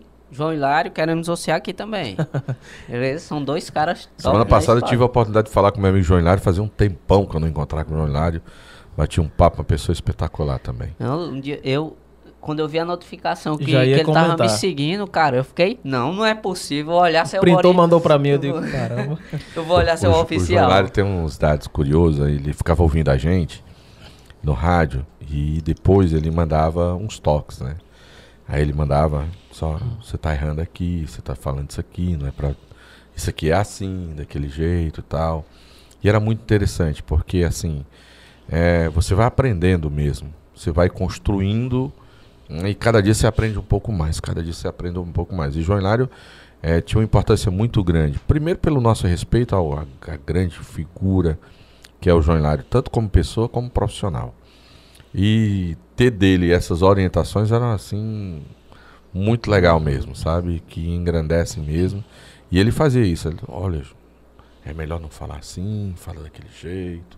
Não usa esse termo, usa aquele ali, tal. E assim a gente ia sendo moldado e evoluindo devagarzinho. Delton, deu uma, uma outra repassada aqui na- nas Hum. mensagens. É, o segundo filmagem está mandando um abraço. Ah, grande segundo, parceiraço O aí. segundo foi que me, me passou o contato do Delta. foi? Segundo Obrigado, parceiraço. Valeu, segundo. Falar em segundo, eu queria aqui aproveitar e mandar assim. Não, sei se os familiares vão estar assistindo, mas lembrar do nosso amigo Bebeto Vieira, né? É, porque o segundo e o pessoa. Bebeto estavam sempre presentes em grandes eventos, coberturas e materiais. Aí eu me lembro do nosso material da Arena Romeirão, Uhum. em que o Bebeto participou conosco e também o segundo, e aí. Um cara figura espetacular Não, que a gente era não um tem grande hoje. né? amigo meu também. Bebeto, grande. Infelizmente. E muita gente também falando, Delton. Ah, inclusive aqui, eu acho que é o aniversariante da noite, tá mandando mensagem aqui. Um abraço, paizão, Ícaro. É, o Ícaro. Mensagem. É, e muita gente querendo lhe meter em outra furada aqui, Delton. É? Falar do, do, do polêmico Leléu, muita gente pedindo aqui, falar do último episódio. Você pode dar uma rápida. É, cara, foi uma situação aconteceu. assim um pouco desconfortável, muito mais pro nosso repórter, né? Porque eu nem participei da transmissão agora do último jogo, eu tava fora da transmissão e só soube, depois o Marco me contou. Aí eu fui ouvir o áudio, né? Da transmissão do, da, da postura do Leleu. Aparece no. Dá pra escutar o áudio? Dá, dá, dá pra ouvir na hora que o Leleu pede pro, pro Aaron não falar. Eu acho que foi um lance de infelicidade do atleta, sabe? Porque assim, no jogo anterior, o, o Leleu começou a ser vaiado pelo time, pelo, pelos torcedores, depois do segundo gol do Icasa, quando o Icasa empatou. Porque depois que o Icasa tomou o segundo gol, a torcida começou com uma, um ensaio na vaia, um grito de olé, aquela história toda. Teve aquele xingamento com o treinador, da alteração, aquela história toda. E o clima começou a ficar um pouco pesado. Aí o Icasa vai e empata o jogo. O Leléo foi, foi muito infeliz, porque ele virou para a arquibancada e fez um gesto para a galera. Exatamente. A partir dali nasceu as vaias pro Leleu. Então não tava tendo. É. Tava a coisa. Até ali tava tranquila. Não estava direcionado para ele. né? Não, não. Mas aí ele provocou a galera, né? O Aloysio foi fazer uma pergunta que todo repórter faria. Como é que você entendeu aí essas vaias? Ele não usou nem o termo vaias, né? Ele falou de críticas, torcedor pegando no seu pé, acho que foi esse o termo que ele usou. E o cara olhou pra ele, uma cara, fechou a cara, esbravejou e não falou e foi embora pro vestiário. Pronto, ali morreu e o Aloysio foi entrevistar outros, tá? Vai num jogo, o cara tá entrevistando o atleta, não era ele, ele vai passando e tirou o cara da entrevista, dizendo não fala com essa rádio, não fala com esse repórter. Tá entendendo? Sendo que durante a semana ninguém nem tocou no assunto, coisa que ficou por ali mesmo e pronto. E a gente achou assim um, um ato deselegante, né? Faltou educação. Ah, ninguém estava falando do, do atleta, era o, o Aaron que ia dar entrevista. E o Marcos externou isso ontem eh, e tomou uma proporção. hum, já tinha tomado no domingo e acabou vindo um novo rolo compressor na segunda-feira sobre esse assunto. O atleta, me parece, já refletiu sobre essa situação. Não sei se hoje já conversou com a Luiz, mas eu soube que ele andou comentando que se não, vou conversar normal com o pessoal da rádio, teria feito alguma coisa. Eu acho que esse clima não pode ficar assim, sabe? Nem a gente quer que fique. Eu acho que ele cometeu uma falha, um erro, eu acho que ele cometeu. Mas precisa ser colocado de lado, porque eu acho que o casa precisa estar acima de tudo isso. O Lele precisa entender que ele vai ser cobrado e ele precisa dar resposta dentro de campo, jogando bola, fazendo o que ele sabe fazer, que é jogar bola, e, e unir forças do time para sair dessa situação. São dois jogos sem vencer, é um jogo difícil contra o América de Natal, e nem a gente quer estar lá na rádio tá falando mais a respeito disso. Sim. Hoje a gente nem, nem tocou mais nesse assunto, porque assim, a gente não quer criar um ambiente ruim, criar um clima para a torcida ir para o jogo, que se acaba influenciando se você ficar todo dia falando Sim. naquilo. Pelo contrário, o que a gente quer é que sejam superados os problemas. Semana passada já, tá- já houve paralisação por falta do pagamento dos jogadores. Esse pagamento veio. São dois jogos sem vencer. Galera precisa ter tranquilidade para trabalhar, pensar no jogo do América de Natal. E a gente vai fazer o trabalho da gente na rádio. E ele vai fazer o trabalho dele, sem mágoas. Se ele quiser falar com a Rádio Vale, ele vai falar. Se ele não quiser, também nós não vamos deixar de fazer o nosso trabalho de jeito nenhum. E nem por causa disso, nós vamos aumentar uma vírgula na crítica a ele, nem vamos deixar de criticar. Se ele jogar bem, ele vai receber o elogio, que ele é merecedor. Se ele jogar ruim, ele vai receber a crítica que ele será merecedor. Nada mais do que isso. Sem qualquer tipo de ressentimento, de mágoa. Eu entendo que ele não estava num dia legal, tomou essa decisão e nós vamos continuar no nosso trabalho dele. Se ele quiser falar com a gente, vai- falar normalmente. Se não quiser, muito obrigado. Vamos falar com quem quiser dar atenção, a Rádio Vale e aos torcedores, né? Porque, infelizmente, hoje nós só temos a Rádio Vale praticamente fazendo os jogos, que é muito ruim para nossa cidade. A cidade do Porto de Juazeiro do Norte, uma região como a, como a nossa, hoje ter praticamente só uma rádio transmitindo o jogo, isso não é uma coisa legal. Nós tivemos quatro emissoras de rádio fazendo futebol em Juazeiro do Norte. E hoje a gente tem uma emissora tem um programa, mas não faz transmissão. E só tem a gente praticamente transmitindo. Isso não é bom. Isso não é saudável. É verdade. O que mostra força é quando você tem dois, três, quatro veículos de comunicação, vários narradores, o torcedor tem a opção. Pá, não gosto do Delta, vou ouvir é fulano da rádio tal, não gosto dessa rádio, eu vou ouvir aquela. Isso é bom, isso não é ruim não. Ninguém quer ser unanimidade não, porque não tem, não existe. Ninguém vai agradar todo mundo.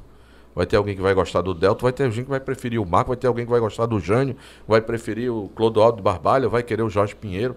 Vai ser assim, isso é natural. Então a gente torce muito para que, de repente, as emissoras aqui possam dar apoio às equipes esportivas para os caras estarem cobrindo, transmitindo, viajando. Eu sei que não é fácil, sei que é caro, é difícil. Fazer futebol não é fácil, mas é bom para a cidade, é bom para o futebol. Quanto mais gente estiver fazendo, mais mostra força na cidade. Quanto menos, né? É verdade. A gente tocou um pouco nesse assunto do Lele. Eu queria saber também da tua opinião. Como Hum. está o trabalho do, do Sidney Moraes, na tua opinião? Como está o Icasa hoje, na tua opinião? Eu acho que o Icasa tem mu- muitas limitações. E essas limitações começam pelo lado financeiro. Quando você não tem dinheiro, você tem que contratar o que pode contratar. Aquela história, você, o dinheiro só dá para você comprar o mamão, banana, aí você compra um ca- você compra uma dúzia de banana, compra um mamão, aí bota só uma maçã para fazer uma salada. Não tem o dinheiro para comprar uva, tu não tem o dinheiro para comprar o melão, tu não tem, tu tem que fazer a salada com o que tu tem. Então vai predominar o gosto da banana, porque tu não tem as outras frutas para colocar na salada, porque tu não tem o dinheiro para contratar. Então o Icasa tem esse problema. O Icasa monta um time, não é pela qualidade dos jogadores, é pelo que o dinheiro pode pagar para trazer o jogador. Então, primeiro ponto. O Icasa, não, esse não é o time ideal. Não é. Mas é o que tem. É o que tem, vai ter que trabalhar com esse aqui. Acho que o Sidney falta opções, mas acho também que o Sidney é teimoso. Eu acho. E é e, e por isso que eu falei de salada. Quando você não tem as frutas para fazer a salada que você quer, você faz com o que tem. Você se adapta a ela. E eu acho que o Sidney tem um pecado. Ele tem a convicção dele, como treinador, que essa é a melhor estrutura. Meu time mais bem distribuído é esse. Três zagueiros, esse volante, esse outro volante. Só tenho esse meia, com dois laterais.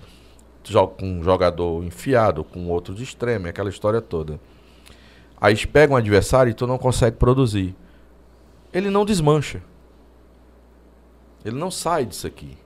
A maioria das alterações dele é assim. Sai um volante, entra outro.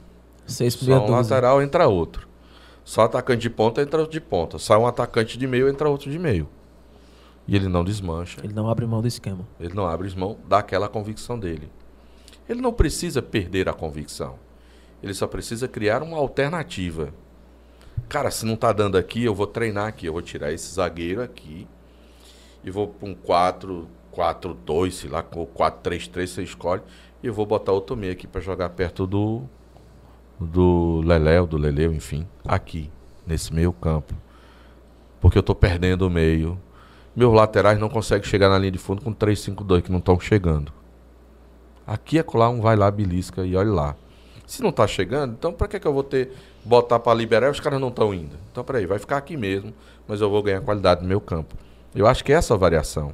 Eu tô dando só um exemplo. Ele é muito inteligente, estuda futebol mais do que eu. Ele pode criar outras alternativas. Eu, eu, eu sinto a falta disso no, no Icasa. Edição de variações. De você conseguir mudar a forma de jogar dentro do próprio jogo. Porque às vezes, hoje, tem uns treinadores com um discurso bonito, rapaz. Termina o jogo. Aí o cara começa a dizer, não, porque eu tava assim, meu time flutuava assim, comecei a avançar, avancei minhas linhas, não sei o que, pau. E eu tava conversando isso com o Wilton Bezerra outro dia. Eu tava dizendo, Wilton, é incrível, rapaz. Como esses caras vendem uma coisa que quando você olha, diz, pô, não vi nada disso. o treinador chega lá com uma falácia, o Wilton começou a rir, dizendo. Só teoria. É, cara, rapaz, no papel a coisa mais linda do mundo. Olha, porque dado o momento do jogo, eu avancei minhas linhas, meu jogador tal. Aí tu tá assistindo o jogo ali, tu não vê nada disso. Nada disso. Não tô me referindo ao Sidney aqui, eu tô me referindo Sim. no modo geral. Geral. Os caras chegam, vai, quando termina, você vai pra coletiva, você diz, mas rapaz, se fosse esse jogo mesmo aí, viu? Que jogo que a gente perdeu aqui. Mas, infelizmente, eu acho que o Sidney tem esse pecado. O Sidney tem o pecado de não ser ousado. E muitos treinadores conquistam espaço e títulos e resultados com ousadia e não com conservadorismo, com medo, né? Cara não pode ter medo. Quem tem medo de perder não ganha. O cara precisa ter coragem, tem que ir pra cima.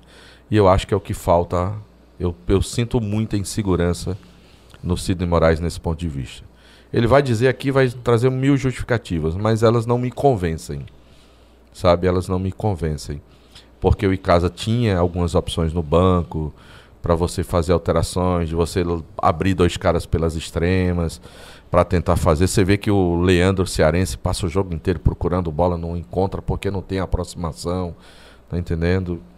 E aí são defeitos que, que eu acho que essa convicção do treinador, ah, ela acaba trazendo. Já é de complicado e quando você fica insistindo no erro, na minha opinião, dificulta um pouco mais. Eu sei que ele tem dificuldades no elenco, tem limitações técnicas no seu elenco, mas eu acho que mesmo com limitações técnicas, você precisa fazer mudanças que surtam eh, de fato uma, um- um- uma nova forma de, de jogar. De você, por exemplo, o Souza jogava igual em casa aqui. Veio com a mesma postura, de Mesma três proposta. zagueiros, mesma proposta. E, e o Souza estava pegando toda a bola, tinha mais posse de bola. Então, peraí, o cara tá jogando com o mesmo, mesmo esquema que eu tô e não tá dando certo para mim. Peraí, eu vou desfazer aqui e vou tentar surpreender o cara dessa forma. Quando eu não faço isso, o cara lá que tem mais conjunto vai continuar sobressaindo. E ele perde o jogo de xadrez. É, eu acho que é mais ou menos por aí. É, agora, eu acho que foi o treinador do Ceará, se eu não estou enganado agora. Não, não sei se foi do Ceará, não.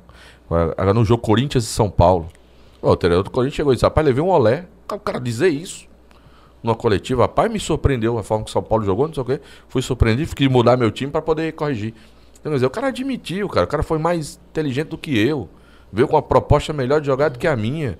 E aí no intervalo eu tive que mudar como eu jogava para poder sair do nó que o cara me deu. Isso é uma virtude. O cara reconhecer no outro cara que conseguiu apresentar uma proposta melhor. É isso que eu digo, cara. Olha, meu time não foi bem. Pedi pra fazer uma coisa, o time não fez. Mas eu mudei pra fazer isso aqui. O, o Lamar fez isso no jogo do Guarani agora. Tava com o menino Arthurzinho na lateral, sumidaço no jogo. Contra o Cariri. Aí meteu o menino pro meio de campo, o menino começou a jogar a bola Começou a render. não conseguiu com- criar né, e transformar isso em resultado, porque o Guarani perdeu, mas o desempenho daquele menino e a postura do, do Guarani foi completamente diferente. E ele teve o olhar clínico também no momento. Pô, poder- tirei o cara daqui que não.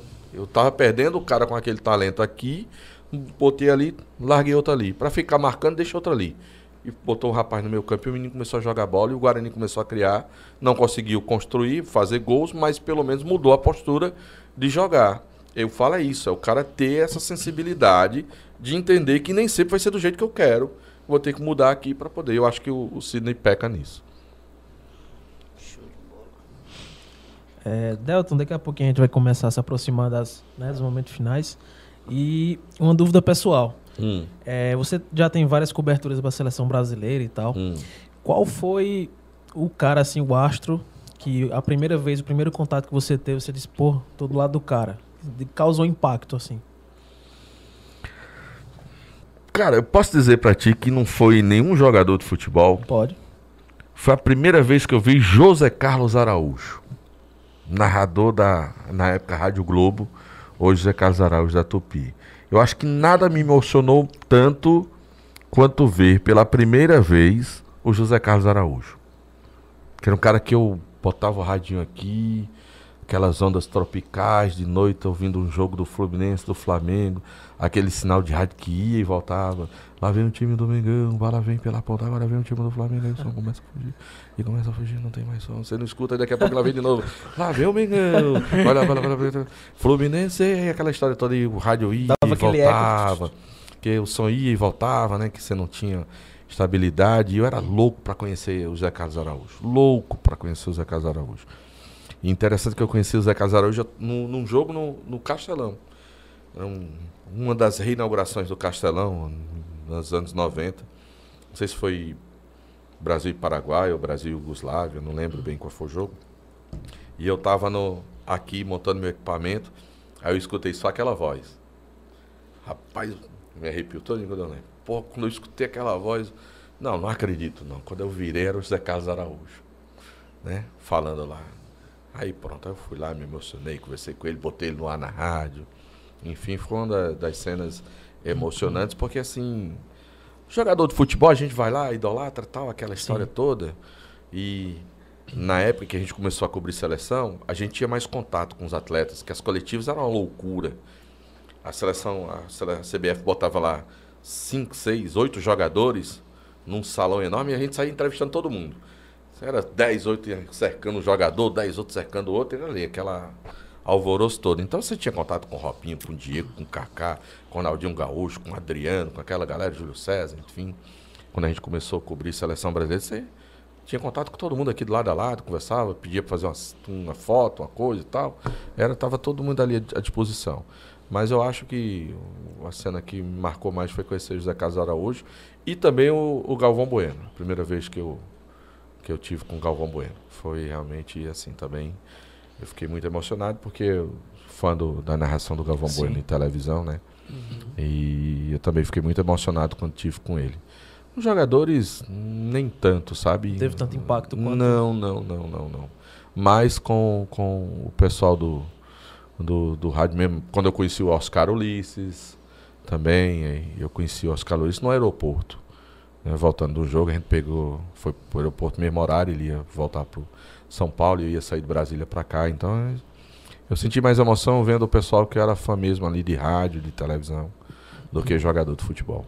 E como foi é, é, cobrir a seleção brasileira pela primeira vez?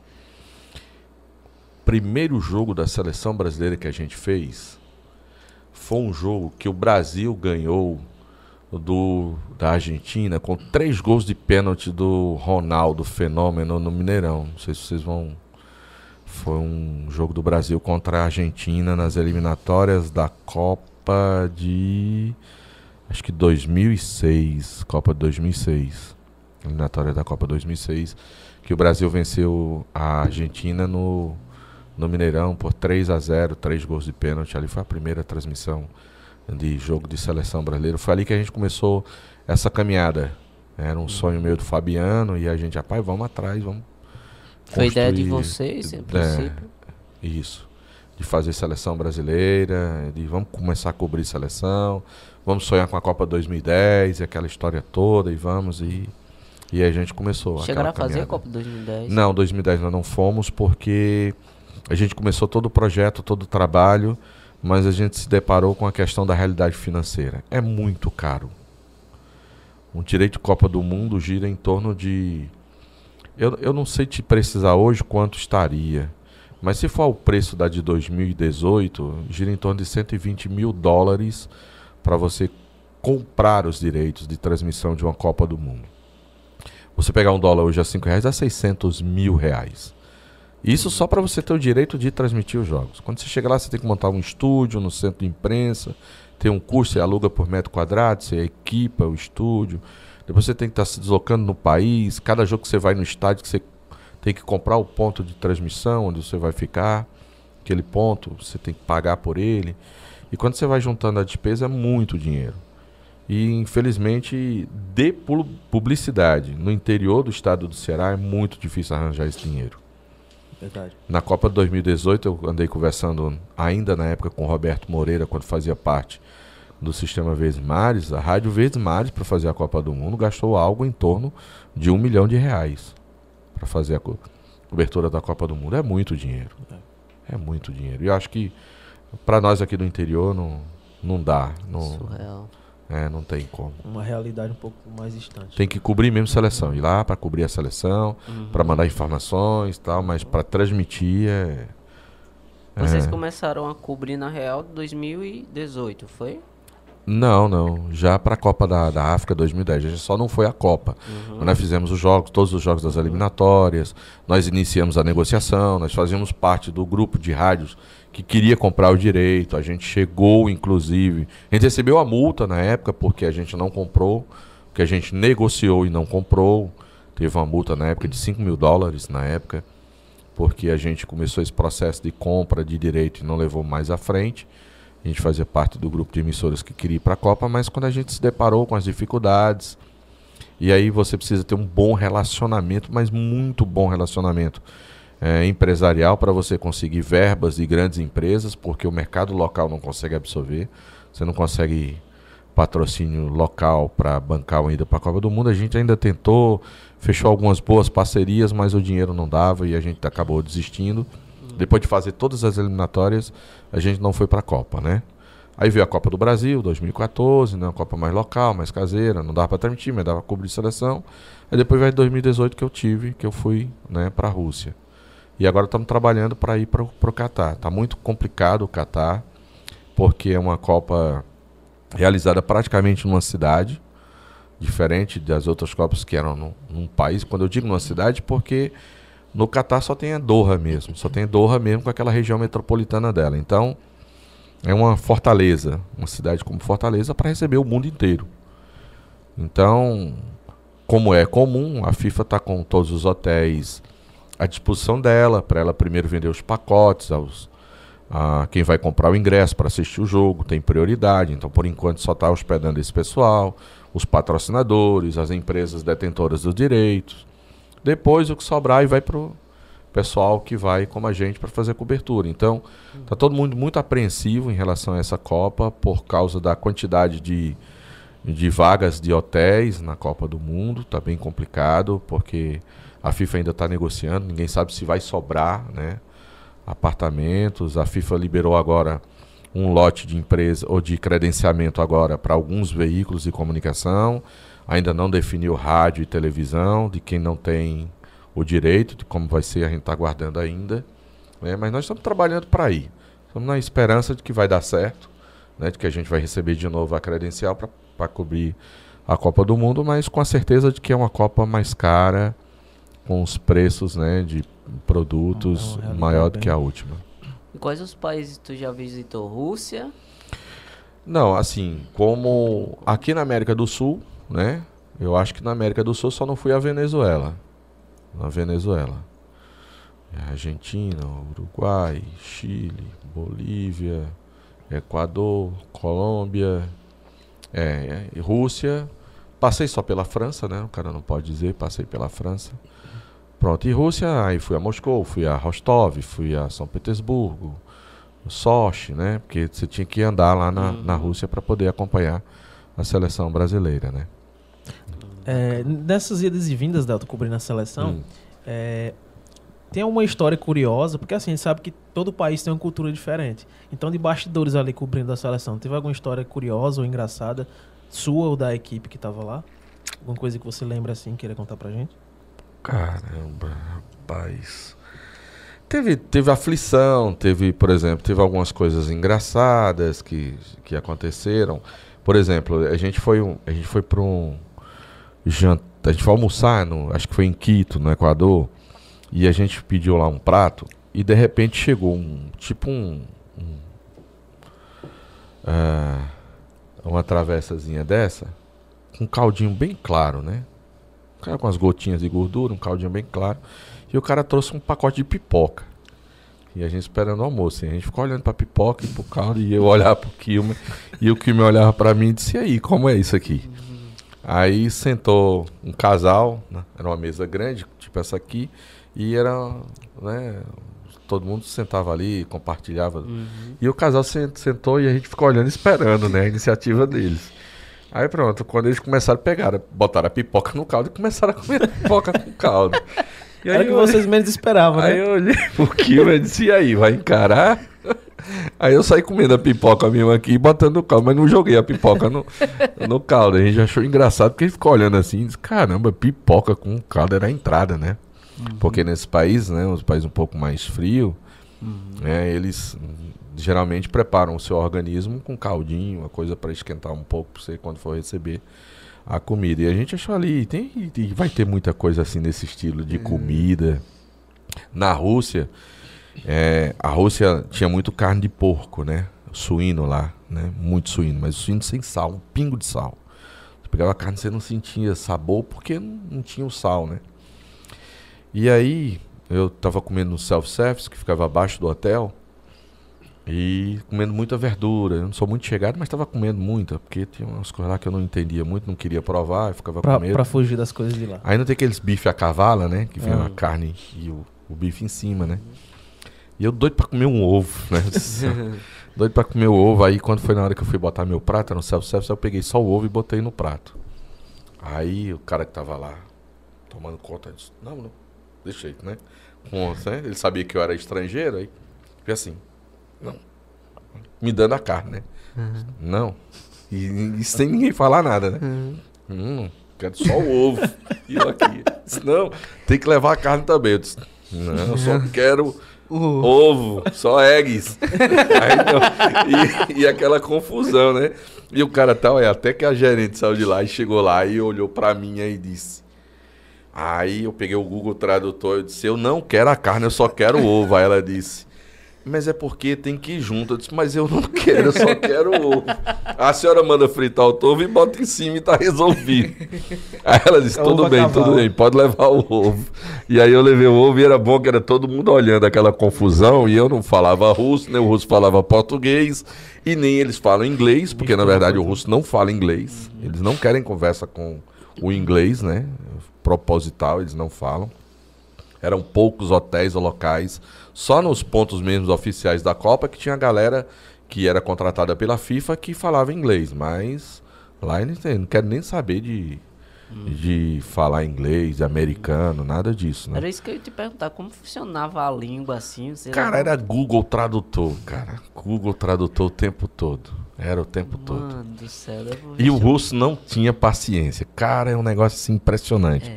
A primeira pergunta que você fazia, que você botava o cara pra ler ou pra ouvir, ele ainda tinha paciência. Na segunda, ele já tava ficando vermelho, já dizendo, ô brasileiro, vai cuidar, fazer que eu tenho que cuidar aqui. Então, o russo não tinha muita paciência não, sabe? Com o Google Tradutor. Aí a gente foi aprendendo dobrodinho, as coisinhas, as palavrinhas, uns termos, aquela história toda, aí ia facilitando, dar o bom dia do cara na recepção. Aí puxava um assunto, ia falar de futebol, e o cara era fã do Liverpool e aquela história toda, era fã do Roberto Firmini, e aí você ia assim, turmando com a galera, ia quebrando o gelo. Eu, eu, eu, eu contava a hora para ir pro treino, porque você não tinha com quem conversar, e quando chegava no treino, menino, era cada um tagarela mais do que o outro, né? Que já reunia, reunia a galera brasileira, né? Quando chegava no treino do Brasil, pronto, menino, tu imagina aí um monte de radialista, tudo que gosta de falar, um querendo falar mais do que o outro, que já tava sem conversar, né? E era uma loucura treino. Cada um com uma, com uma história diferente. Era, aí rolava cada coisa lá, era bem, bem legal. A resenha. A, sa- a salvação da gente hoje é a tecnologia. Google Tradutor tá aí para salvar a vida de todos nós. É verdade. né? Bacana. Antes que eu me esqueça, é, João Vitor, passa a outra pergunta. Por favor.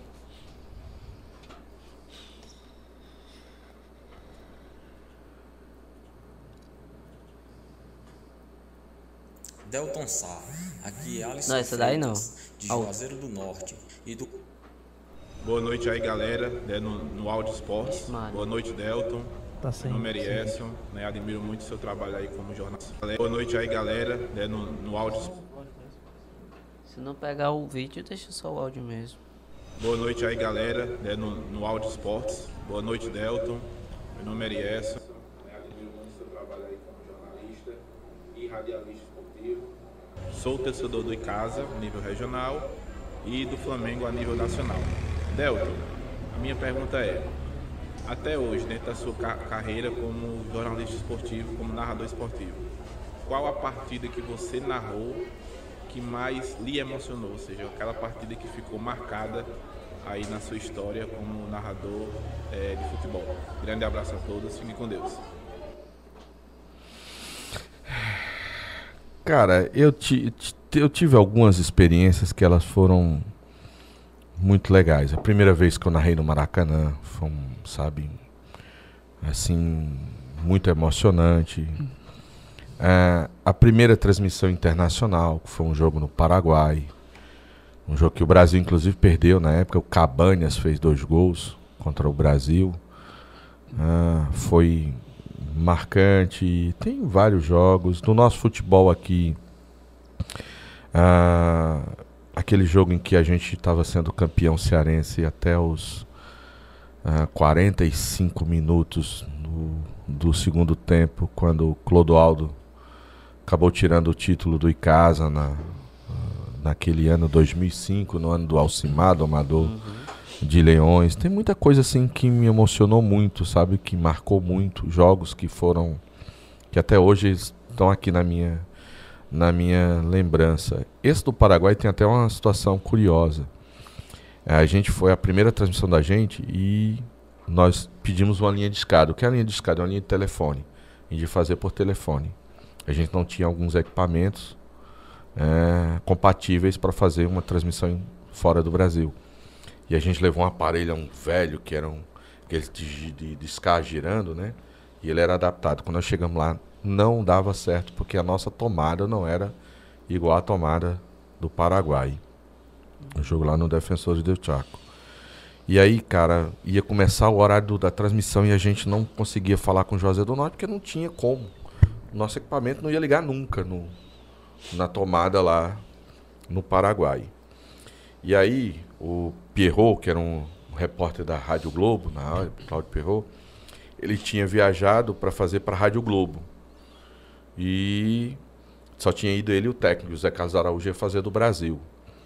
E essas rádios grandes, elas pedem três, quatro linhas para não ter perigo de perder a transmissão. Se cair uma, ele tem outras, tal, então eles ficam com vários equipamentos. E tinha um técnico da, da Rádio Globo, era um morenão, grandão, tal. E eu procurando alguém que tivesse um adaptador para eu fazer a transmissão, que ia começar a transmissão e eu não conseguia falar com o Brasil. Tal. E aí quando eu cheguei, tava lá ele esculhambando com o cara lá no estúdio no Rio de Janeiro, né? Aquele sotaque carioca. Poxa vida, porra, presta atenção aí, caralho. Porra, pô, o Zé Carlos tá já chegando no estúdio, pô, o Perrot tá aqui, eu não boto no ar. E aquela, e aquela confusão toda, e o cara suava, tava todo ensopado, molhado. E ele, testa aí, alô, alô, alô, e nem nada, e não chegava som. Pô, o Perrot tá aqui do meu lado, caralho, pô, vai começar a transmissão. Pô, e não bota no ar, e aquela história toda, e ali. E ele tá, e eu olhando, né? E eu só olhando ali e vendo o cabinho lá, ele com o cabo conectado, eu digo. E eu olhando assim, meu Deus do céu, por causa de um cabo desse eu não vou falar. Porra, que frustração. Eu não vou falar por causa de um cabo desse. Eu só olhando pra ele lá e ele lá esculhambando. Aí ele parou, eu já tinha feito um ou dois jogos, ele já tinha me visto no estádio, ele virou, olhou pra mim, aí fez assim e disse. Foi Paraíba, né? Que lá chamam Paraíba. Aham. Aí eu disse, meu, eu tô doidinho ali, não consegui falar ainda. Por que tu não conseguiu falar? pô? Por quê? Eu disse, Eu não tenho um adaptador desse aí, ó, que tu tá falando. Aí ele puxou assim, torou o dele, puxou lá do canto, aí disse, toma, leva lá, vai, vai, vai. Só se tu tirou tua transmissão, se eu não tô falando mesmo com essa merda mesmo, eu vou contar aqui outra coisa. Leva isso aí, vai lá ver se dá certo pra tu. Todo ignorante, pra mim sair de perto, né? Aham.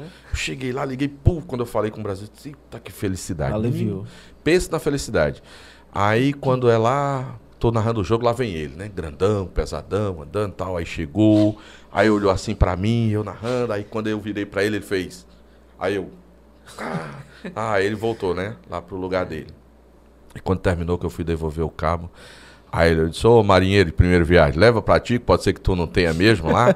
Chegar lá, no- tu não vai pra Belo Horizonte, né? Teu jogo lá, pode ser que você não tenha, leva aí, porque eu não quero ver tu tá me perturbando lá na cabine pedindo nada, não. Aí leva isso aí, leva aí, vai ver se tu aprende, tá?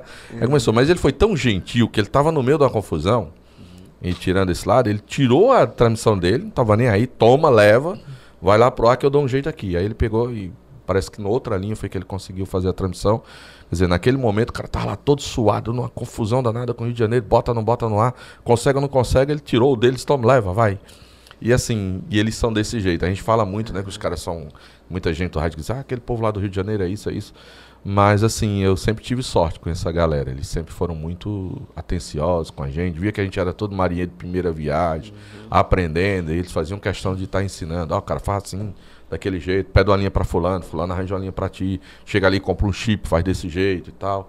E a galera vai ensinando e você vai aprendendo e vai começando a criar um relacionamento com essa galera aí. A gente tem outra pergunta aqui do. Hum. Ai, ai, ai. Do Ricardo. Arroba Ricardo03SA. Qual os principais fatores que limitam o Icasa de voltar com força no cenário do futebol estadual? Eu vou ter que ser repetitivo. O primeiro fator é dinheiro. É ter que. Como é que eu posso dizer? É você ter uma casa que você entrou nela agora e ela precisa ser reformada. Você precisa hum, pintar a casa, você precisa rebocar as paredes, você precisa trocar a pia, você precisa trocar o lavatório. Mas você está endividado em todas as lojas que você precisa comprar esses produtos. E você está empregado ganhando um salário mínimo. E aí você não tem como você fazer isso. Como é que você vai fazer? Como é que você vai conseguir pagar o aluguel daquela casa, reformar aquela casa, botar alimento naquela casa quando que você tem limitações? Que é o que casa tem hoje. Já teve dificuldade para pagar uma folha de 76 mil reais, gente. Esse time de casa é 76 mil reais de salário dos jogadores. Coisa que para um time profissional jogando o Campeonato Eu Brasileiro. me atrevo a dizer a você que o time do Cariri é mais caro que o time do Icasa, que está disputando a segunda divisão do Campeonato Cearense. Então é difícil. Futebol só faz com o dinheiro. com dinheiro. O Icasa precisa hoje. O Icasa esteve bem perto de fazer isso. Eu não sei o que foi que houve de fato, porque as conversas que chegam pra gente, elas chegam diferentes. A que vem do Rio é um, a que vem de Fortaleza é outra, a que sai do Icasa aqui de um lado é um, que sai do Icasa é outro. Ninguém sabe o que foi que houve. Que o Icasa esteve às vésperas de um acordo com a CBF de resolver tudo, receber o dinheiro do CBF, pagar as contas, ficar livre de dívidas e começar a respirar um pouco mais. E de repente, de uma hora para outra, a coisa desandou. Tava tudo certo, tudo encaminhado para o Icasa resolver essa parada dessa indenização que o Icasa vai receber. Mais, tarde, mais cedo ou mais tarde, se o Icasa estiver vivo ainda, se existir ainda, esse é um dinheiro que o Icasa pode contar com ele. Se todo ou não, não sei. Mas o Icasa vai contar. Porque não tem como o Icasa perder essa causa. A CBF, quando resolveu proteger o Figueirense, na época, ela assinou um atestado de culpa. E quando ela assina um atestado de culpa, ela deu ao Icasa a margem que o Icasa precisava para entrar com essa ação de indenização. Então pronto, a CBF, para proteger o Figueirense, aceitou assumir a culpa. Então ela assumiu a culpa, o Icasa tem esse direito. O problema até hoje é porque com a justiça é assim mesmo, né? não é uma coisa simples que se resolve da noite para o dia. E o Icasa teve muito próximo de um acordo e esse acordo não saiu. É uma pena, porque o Icasa teria resolvido alguns problemas, o Icasa teria o, o, o poder de investimento de montar um time um pouco melhor, com mais dinheiro, sanar suas dívidas, chamar os credores e olha, nós estamos recebendo, eu não posso te pagar tudo, porque não dá para pagar, não vai sobrar nada, vamos fazer um acordo aqui, vamos reduzir, pago, sobra isso aqui, fazer um trabalho muito transparente, é bom que isso aconteça, que quando esse dinheiro sair, que seja feito um trabalho transparente, mostre para todo mundo como está sendo pago, a quem está sendo pago, por que está sendo pago e o que vai sobrar para ser investido no clube. Se é que vai sobrar. Porque a cada dia que passa, essas contas vão aumentando. E se você já não tiver uma negociação hoje em andamento, você conseguir negociar com todos esses credores, porque são muitos credores. né? Infelizmente, teve um ano só que o Icasa ganhou quase 100 causas trabalhistas. Num ano só, você conseguir herdar 100 causas trabalhistas, é bem difícil a situação do Icasa. Então, eu acho que esse é o problema. Porque o Icasa tem dificuldades para receber, de fechar convênios, contratos. Quando você fala num dinheiro maior, já tem um cara ali de olho, tem um grupo de advogados e um grupo que já vai para cima. Aí bloqueia, você tem que ir lá negociar para poder fazer o que o Icasa consegue agora, está perdendo só 15% das suas receitas. Então, é uma situação bem delicada. E tudo passa pelo dinheiro. Tudo passa pelo dinheiro. Se tiver dinheiro, você faz. Se não tiver, você não faz. Maior exemplo disso, Palmeiras e Flamengo são dois exemplos claros no futebol brasileiro. O Palmeiras, quando o Paulo Nobre chegou, disse: ó, Eu vou pagar a conta do Palmeiras, o Palmeiras depois me paga. Mas eu vou deixar o Palmeiras um clube superavi superavitário. O que foi que aconteceu? Foi o que aconteceu. Pagou as dívidas, investiu no clube, entregou o Palmeiras na situação que estava. O Flamengo abdicou de títulos para cuidar primeiro das contas. Quando cuidou das contas, agora a partir de agora, nós não estamos mais devendo, nós estamos com a nossa finança sanada e agora vamos começar Investimento. os investimentos. Então, passa por aí. Enquanto o Icasa não conseguir fazer isso, vai sempre dormir preocupado como vai levantar no outro dia. Vai ser sempre assim. Enquanto o Icasa não se livrar dessas contas, é difícil, não tem uma fórmula que você diga, faça assim que vai dar certo. Porque não tem essa receita. Precisa ter muita gestão. Mas a gestão, quando você tem o dinheiro para você administrar, tá sendo os investimentos que tem. O Icasa hoje tem dívida pra caramba, toda hora chega uma dívida, quando você não paga, daqui a pouco vai aparecer um jogador que saiu daqui a dois anos, três anos atrás, porque não pagaram, o cara vai lá, entra com ação, e aí? É difícil. E vai virando uma bola de neve. É, infelizmente. Tem mais uma pergunta polêmica. Essa é polêmica. viu? Eita. Eita. Pô, vambora. Bora. Júnior do Bar pergunta: qual quais as chances do Sidney Moraes ser demitido e termos um- de volta o Flávio Araújo? Caramba. Ele jogou essa bomba pra tu. que- Acho que tu sabe alguma coisa, é. Será, hein? Olha, eu eu não sei como é que é o relacionamento hoje do Sidney com sua diretoria. Eu não posso falar, porque aí passa pela direção do clube. Me parece que com a torcida houve aquele aquela alteração que a galera questionou, mas lá atrás foi a torcida quem fez um movimento aí para a vinda do Sidney, né? para ele vir para o time do Icasa. O Sidney é um cara trabalhador, eu não tenho o que dizer não que ele trabalha no dia a dia. Não- Mas ah, o Flávio é um sonho de consumo do Icasa todo dia, toda hora. Né? É o Jorge Jesus do Flamengo. É. É o casal perfeito do Então, Icasa. assim, se você me perguntar, rapaz, se o Sidney não ganhar sábado, a sombra do Flávio tá aí? Tá. Eu não sei se o Flávio vem. Porque, pelo que eu sei, o Icasa tem um compromisso com o Flávio que não foi completamente cumprido daquela conquista da Fares Lopes. Fares Lopes. Recentemente eu tomei conhecimento que o Flávio poderia ter até deixado de ir para o Bahia para ficar por aqui. Por que ele não ficou? Eu não sei se tem a ver com essa questão de uma gratificação, de uma promessa que houve para o grupo e que me parece que essa promessa não foi cumprida. Há algo nesse sentido.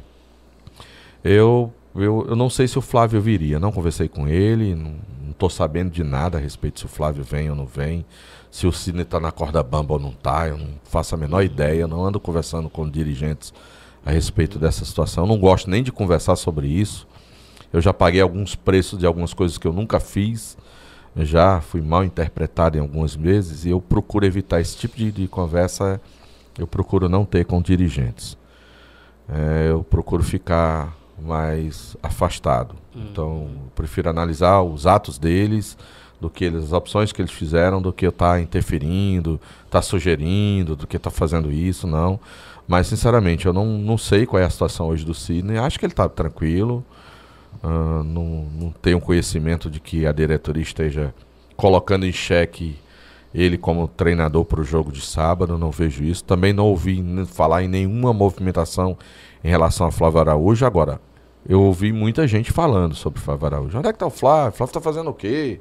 Flávio tá, aquela história, ah, o Flávio tá parado, não sei o quê e tal. Mas eu não sei se o Flávio viria nesse momento, não. O Flávio gosta muito de. Para ele vir, primeiro ele ia mudar esse time aí. O Icasa tem dinheiro para mudar esse time? Não. E Casa tem condição de chegar hoje e dizer assim, Flávio, ele disse assim, eu tenho 8, 6, 7, 8 jogadores para trazer. Casa pode trazer esses jogadores? Não sei. Então, eu. Como é o nome do rapaz que perguntou? Júnior, Júnior do Bar. Júnior, cara, eu não tenho essa informação do, do Flávio Araújo, se ele viria. Não tenho se o Sidney tá na corda bamba. Eu conversei com o Sidney ontem, mas foi outra coisa, tem nada a ver com a situação dele com o Icasa. Ah, eu acho que ele tá tranquilo lá no, no Icasa. Ah, pelo menos até sábado eu acho que a vida dele tá tranquila. Eu tá acredito tra- que ele tenha feito um bom trabalho, apesar tá- das, das, É, das o Icasa tem limitações, né? A gente é. questiona isso aqui, mas É, ninguém pode tem que- dizer que ele não esteja fazendo um bom trabalho, né? Eu acho que ele está fazendo um bom trabalho. Agora, partir do momento que você não ganha três jogos, nós estamos falando de futebol brasileiro. É. Futebol pesa. brasileiro vive de resultado. Sim. Treinador que não ganha não fica empregado, né? Mas aí eu não estou fazendo apologia à demissão de ninguém. Aham, não, realmente. Nem, nem tenho conversado isso com nenhum dirigente. Aliás, tenho falado muito pouco com os dirigentes do, do Icasa. Não tenho nenhum tipo de Nem conhecimento a nesse gente também, pelo É. amor de Deus. A gente, Apenas a pergunta que nós estamos logo a respondendo. gente tá né? começando agora, a gente quer criar polêmica, não. Beleza? Aí, assim, agora uma pergunta minha. Na tua opinião, tu acha que seria o momento, seria ideal, tipo, tirar um- o, o cara, que ele vem fazendo um bom trabalho, embora tenha... Olha, eu acho assim. é, se chegar a uma- um resultado que não seja satisfatório no sábado, eu, eu se fosse dirigente, não seria uma, um- uma alternativa. Eu chegaria a pensar nisso. Mas eu só poderia pensar nisso se eu pudesse mexer também na estrutura do time. Para trocar de treinador, eu não sei se só o treinador resolve. Se não vier uma vitória contra o América de Natal, que já é um adversário por si difícil, complicado. Você não ganha, você começa a sentir ameaçado na classificação do campeonato, sendo que na volta em casa vai fazer só três jogos no Mineirão, quatro são fora. Na volta agora. São quatro jogos fora. Então, assim, eu teria que mexer dando condições um pouco melhor ao treinador. Se o Sidney ou o Flávio, não importa, eu teria que dar um pouco mais. Porque aí seria uma demonstração clara de que o time que eu tenho tem limitações e eu não estou conseguindo meu objetivo. Ah, comecei bem, com a empolgação, galera, Romeirão, aquela história toda, torcida empurrando, placares mínimos, na vitória com aquele golzinho ali buscado ali, com aquela história de jogar por uma bola, enfim. A partir do momento que chega um terceiro jogo que não vem, não seria só o treinador. Você precisa, precisaria mudar também a estrutura. O Icasa tem dinheiro hoje para fazer isso? Seria a solução? Hum? Aí quem está lá dentro tem um pouco É. mais, né? Eu acho que o ambiente do Icasa não é ruim. Houve esse problema semana passada de salário, poderia ter sido evitado a partir da própria diretoria do Icasa. Poderia ter evitado que aquilo ali acontecesse, né? E as informações que eu tenho do grupo do Icasa é que é um grupo muito tranquilo. Os jogadores, a exceção desse probleminha que envolveu o Leleu aí, o restante do grupo é um grupo muito tranquilo. O que falam do Leleu é que ele também é uma boa, boa praça, mas tem tido esse problema aí com a torcida. Mas fora isso, as informações que eu tenho é que lá dentro do ICAS o ambiente é tranquilo. E tomara que continue assim, né? Amém. Amém. Mais al- alguma pergunta aí no chat? Fábio? Não, deu uma Vamos acalmada tá- aqui. vamos tá aí. A gente tá chegando nos nossos minutos finais. Vamos parar um pouco para falar novamente dos nossos patrocinadores, não é isso, Fábio? É, dá uma passada aqui antes do, do fim. Vamos lá? Vamos lá. Falar de Muscotintas, né? Loja especializada em, tintas imobiliária, automotiva e industrial. É, trabalha com as mais conceituadas marcas de tinta do Brasil e lá você encontra a melhor equipe de profissionais para lhe atender. A Multicotintas fica na Avenida Ailton Gomes, número 1419, no bairro Pirajá. E tem como WhatsApp o 99690 5150. Show de bola. Falar também do Chaveiro São, Pre- São Pedro. Essa loja especializada em chaveiros. Não, em, em chaveiro chaves não, em codificadas. chaves. Em chaves Chaveiros também, tem, tem, tem várias opções lá. Se você quiser colocar um chaveiro novo no, É chave verdade, sua moto, é. seu carro, eles têm também. Chaves codificadas residenciais e eletrônicas, tudo você vai encontrar lá no, no Chaveiro São Pedro, além de carimbos autom Automáticos. automáticos e os tradicionais, não é isso, Fábio? Tradicionais Aqueles também. tradicionais certinho, Das então- profissões. então precisou fazer uma chave, seja ela residencial ou eletrônica, passa, passa lá na Chaveiro São Pedro e também trabalha com carimbos. E eles ficam na, localizados na rua São Isso, Luís, número verdade. 45, né? No, centro, com contato 99919 1234. Também para falar de GD Premium, é, loja de joias em geral, colares, aliança, anel de formatura. E, e também importados, João. Eles têm camisa, todas as marcas, óculos, Muito- short, muito camisa de time também, primeira linha. E eles ficam localizados ali na rua Radialista Edésio de Oliveira, número 80 no centro. WhatsApp é 8117 8765. Hum, Falar também de Alan Martelinho de Ouro, meu parceiro Alan Martelinho de Ouro, que também é um ótimo baterista. Eu tava lá acompanhando o show, o show do, do Banda Humberto. Alquimia, e eles, né? É, isso, e eles abriram o show do Humberto. O cara manda bem demais na batera, assim como também na funilaria Martelinho de Ouro. Trabalha com desamassamento sem pinturas e recuperação de para-choque. Então, trincou, arranhou, amassou, vai lá em Mar Alão Martelinho de Ouro que ele vai resolver o seu problema.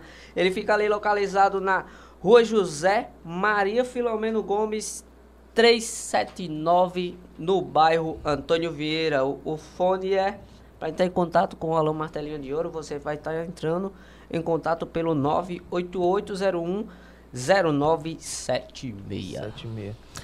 Aproveito a oportunidade, né, para mais uma vez é, pedir ao- os empresários da região que gostam de Exatamente. futebol para apoiar o nosso projeto. Na- no cantinho aí da tela do, do podcast tem nosso QR Então, o nosso Code. QR Code. É, aponta a câmera para aí quem quiser fazer uma, uma, uma doação, pequena, uma ajuda. Qualquer doação será muito bem-vinda para manter esse projeto, essa ideia que a gente faz com amor, não é isso, Fábio? Exatamente. Isso aqui tem mais, mais que, que, que dinheiro, é amor. Isso aqui foi uma ideia minha e do Fábio, que a gente botou em prática e tá colocando esse primeiro podcast de esportes da região do Cariri, né? Isso? Exatamente. Um primeiro contato com, com o audiovisual, né? E ter a oportunidade de estar com a presença de, de Delton, Ca- que é eu um. vou, vou te falar que esse mês, assim, de abertura, a gente só trouxe fera aqui. Um deles é o Delton, com certeza. um dos maiores, assim, ó. É. Não, Eu acho- esse- eu, eu- acredito que esses, esses cinco que a gente trouxe de início não tem pareia pros caras. É, realmente muita gente boa, viu? Porque assim, a gente vem, a gente vem é, dessa raiz de curtir o rádio, né? Eu Hum. participei, minha, minha juven- infância e juventude, comecei a torcer em casa, é, acompanhei essa transição do Ultimaço da Iracema para Vale, né? Então, nem todos os jogos eram transmitidos pela TV, era muito raro, até o Campeonato Cearense, então era, era na rádio. Jogos de Cearense à tarde, chegava da escola, já ficava na expectativa. né? Então, tinha jogos que quando eu ainda mais novo, não, meus pais não deixavam ir pro estádio, e era no rádio. Vestia a camisa, passava o dia inteiro com a camisa e ligado na, na Vale. Então é isso, uma satisfação grande, Delton. Show de É, bola. agradecer por sua presença, por ter Aham. apoiado o nosso projeto, porque não é só vir ser o convidado, né? Você tá, tá aqui porque acreditou de alguma Uhum. forma no nosso projeto. E como é legal vocês como pioneiros, viu, nesse, nesse segmento. É, é bem interessante. E como eu abri, eu vou fechar. Eu acho que o pessoal que está em casa, tá entendendo? Os empresários, as pessoas, eles precisam estar presentes do que é nosso, sabe? Do que é da nossa cidade, do, dos nossos profissionais, vocês que estão querendo esse espaço e esse espaço é importante. Daqui a pouco vocês vão começar a dar espaço para o esporte amador com mais frequência, Sim. que é uma coisa que a gente precisa apoiar. Eu fui presidente de liga, cara. Eu fui presidente de liga de futsal aqui em Juazeiro do Norte. E é duro, é difícil a vida de quem faz esporte amador. Tá entendendo? Então, assim, eu acho que nossa classe empresarial, tá entendendo? Precisa acreditar e investir nesses projetos. Eles são inte- interessantes porque eles acabam contribuindo para o crescimento profissional de vocês, para o crescimento da nossa região, tá entendendo? Hoje isso aqui é um canal importantíssimo para fomentar, para difundir, tá entendendo? Para esclarecer, para aproximar as pessoas. Eu acho importante e a nossa classe empresarial precisa entender isso. E eu tenho certeza que a gente evoluiu muito nos últimos anos. Tem muita gente com a cabeça mais aberta hoje para acreditar nessas redes sociais, para acreditar no que vocês estão colocando hoje para o público, né? E eu tenho certeza que vocês vão longe, vão longe, vão longe. Daqui uns dias vão estar dividindo cabine com a gente lá no, Que é transmissão isso, do jogo. Deus te ouça. Viu? Vão estar lá batendo papo nos intervalos dos Oh, jogos. quem dera, quem dera. Viu? Pode ter certeza. Daqui um dia, se Deus quiser, vocês vão estar por lá. Amém, amém, Gratidão, amém, amém. Delton, muito obrigado, cara, por estar participando desse episódio, desse quinto episódio com a gente. De coração, isso aqui é um sonho realizado, tá conversando contigo, tá?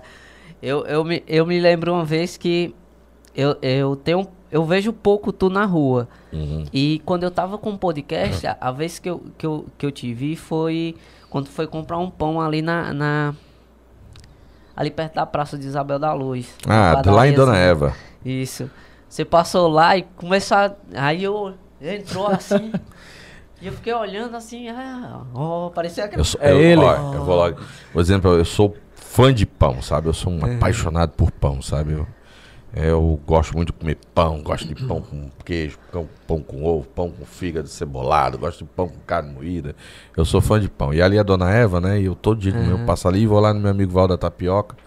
Todo dia. Faço um esforço danado pra ver se eu não engordo, mas não tem jeito não. Porque eu, sou, eu sou apaixonado por pão. E ali, Dona Eva, todo dia, é certeza. Ela tem um pãozinho lá, aquele pão jacaré que ela faz, faz fora inclusive do período do Semana Santa.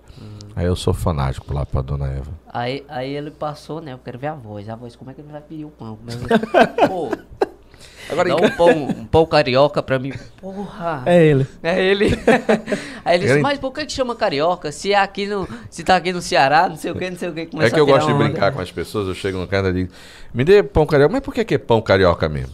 Aí as pessoas, por que carioca? Eu disse, não, porque num lugar é pão francês, no outro é. Então, por que, que aqui é pão carioca?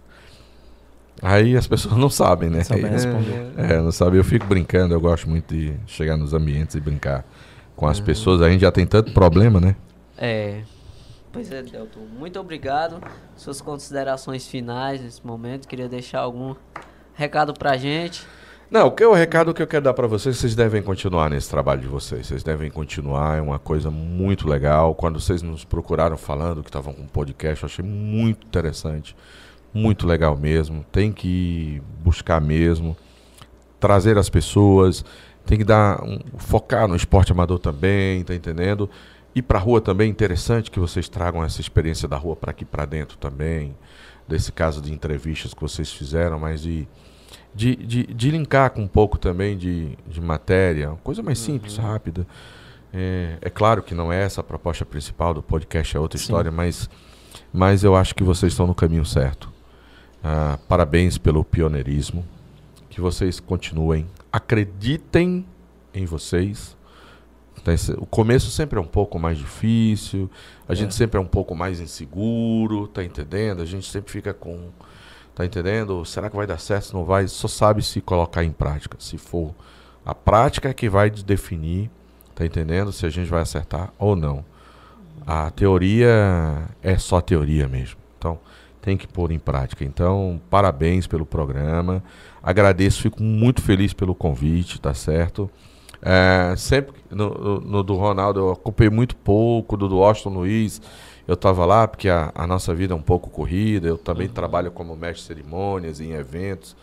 Então, terça-feira geralmente a gente tem um compromisso ou outro trabalhando, a gente não pode acompanhar, mas fica acompanhando depois, né, os trechos que são divulgados por vocês. E é uma ideia espetacular. Continuem nessa luta, continuem na batalha, que as pessoas que podem ajudar e investir, principalmente que isso aqui é um investimento que as empresas fazem, que o empresário faz, porque vocês têm sim ah, algo a oferecer que vai gerar retorno para ele, para eles. Continuem nessa pegada, tá muito legal. O formato do programa é muito legal, tá certo? E o que eu tenho a dizer para vocês é sucesso, sucesso mesmo. Muito que Deus obrigado. possa abençoar essa caminhada de vocês.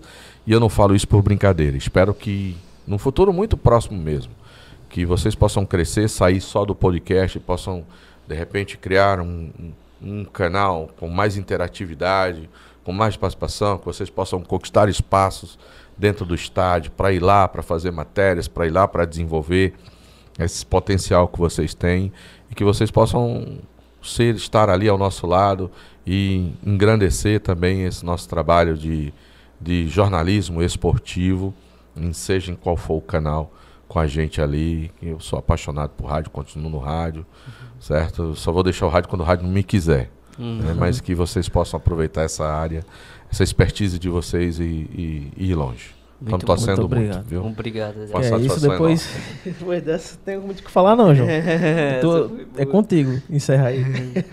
Vamos lá, pessoal.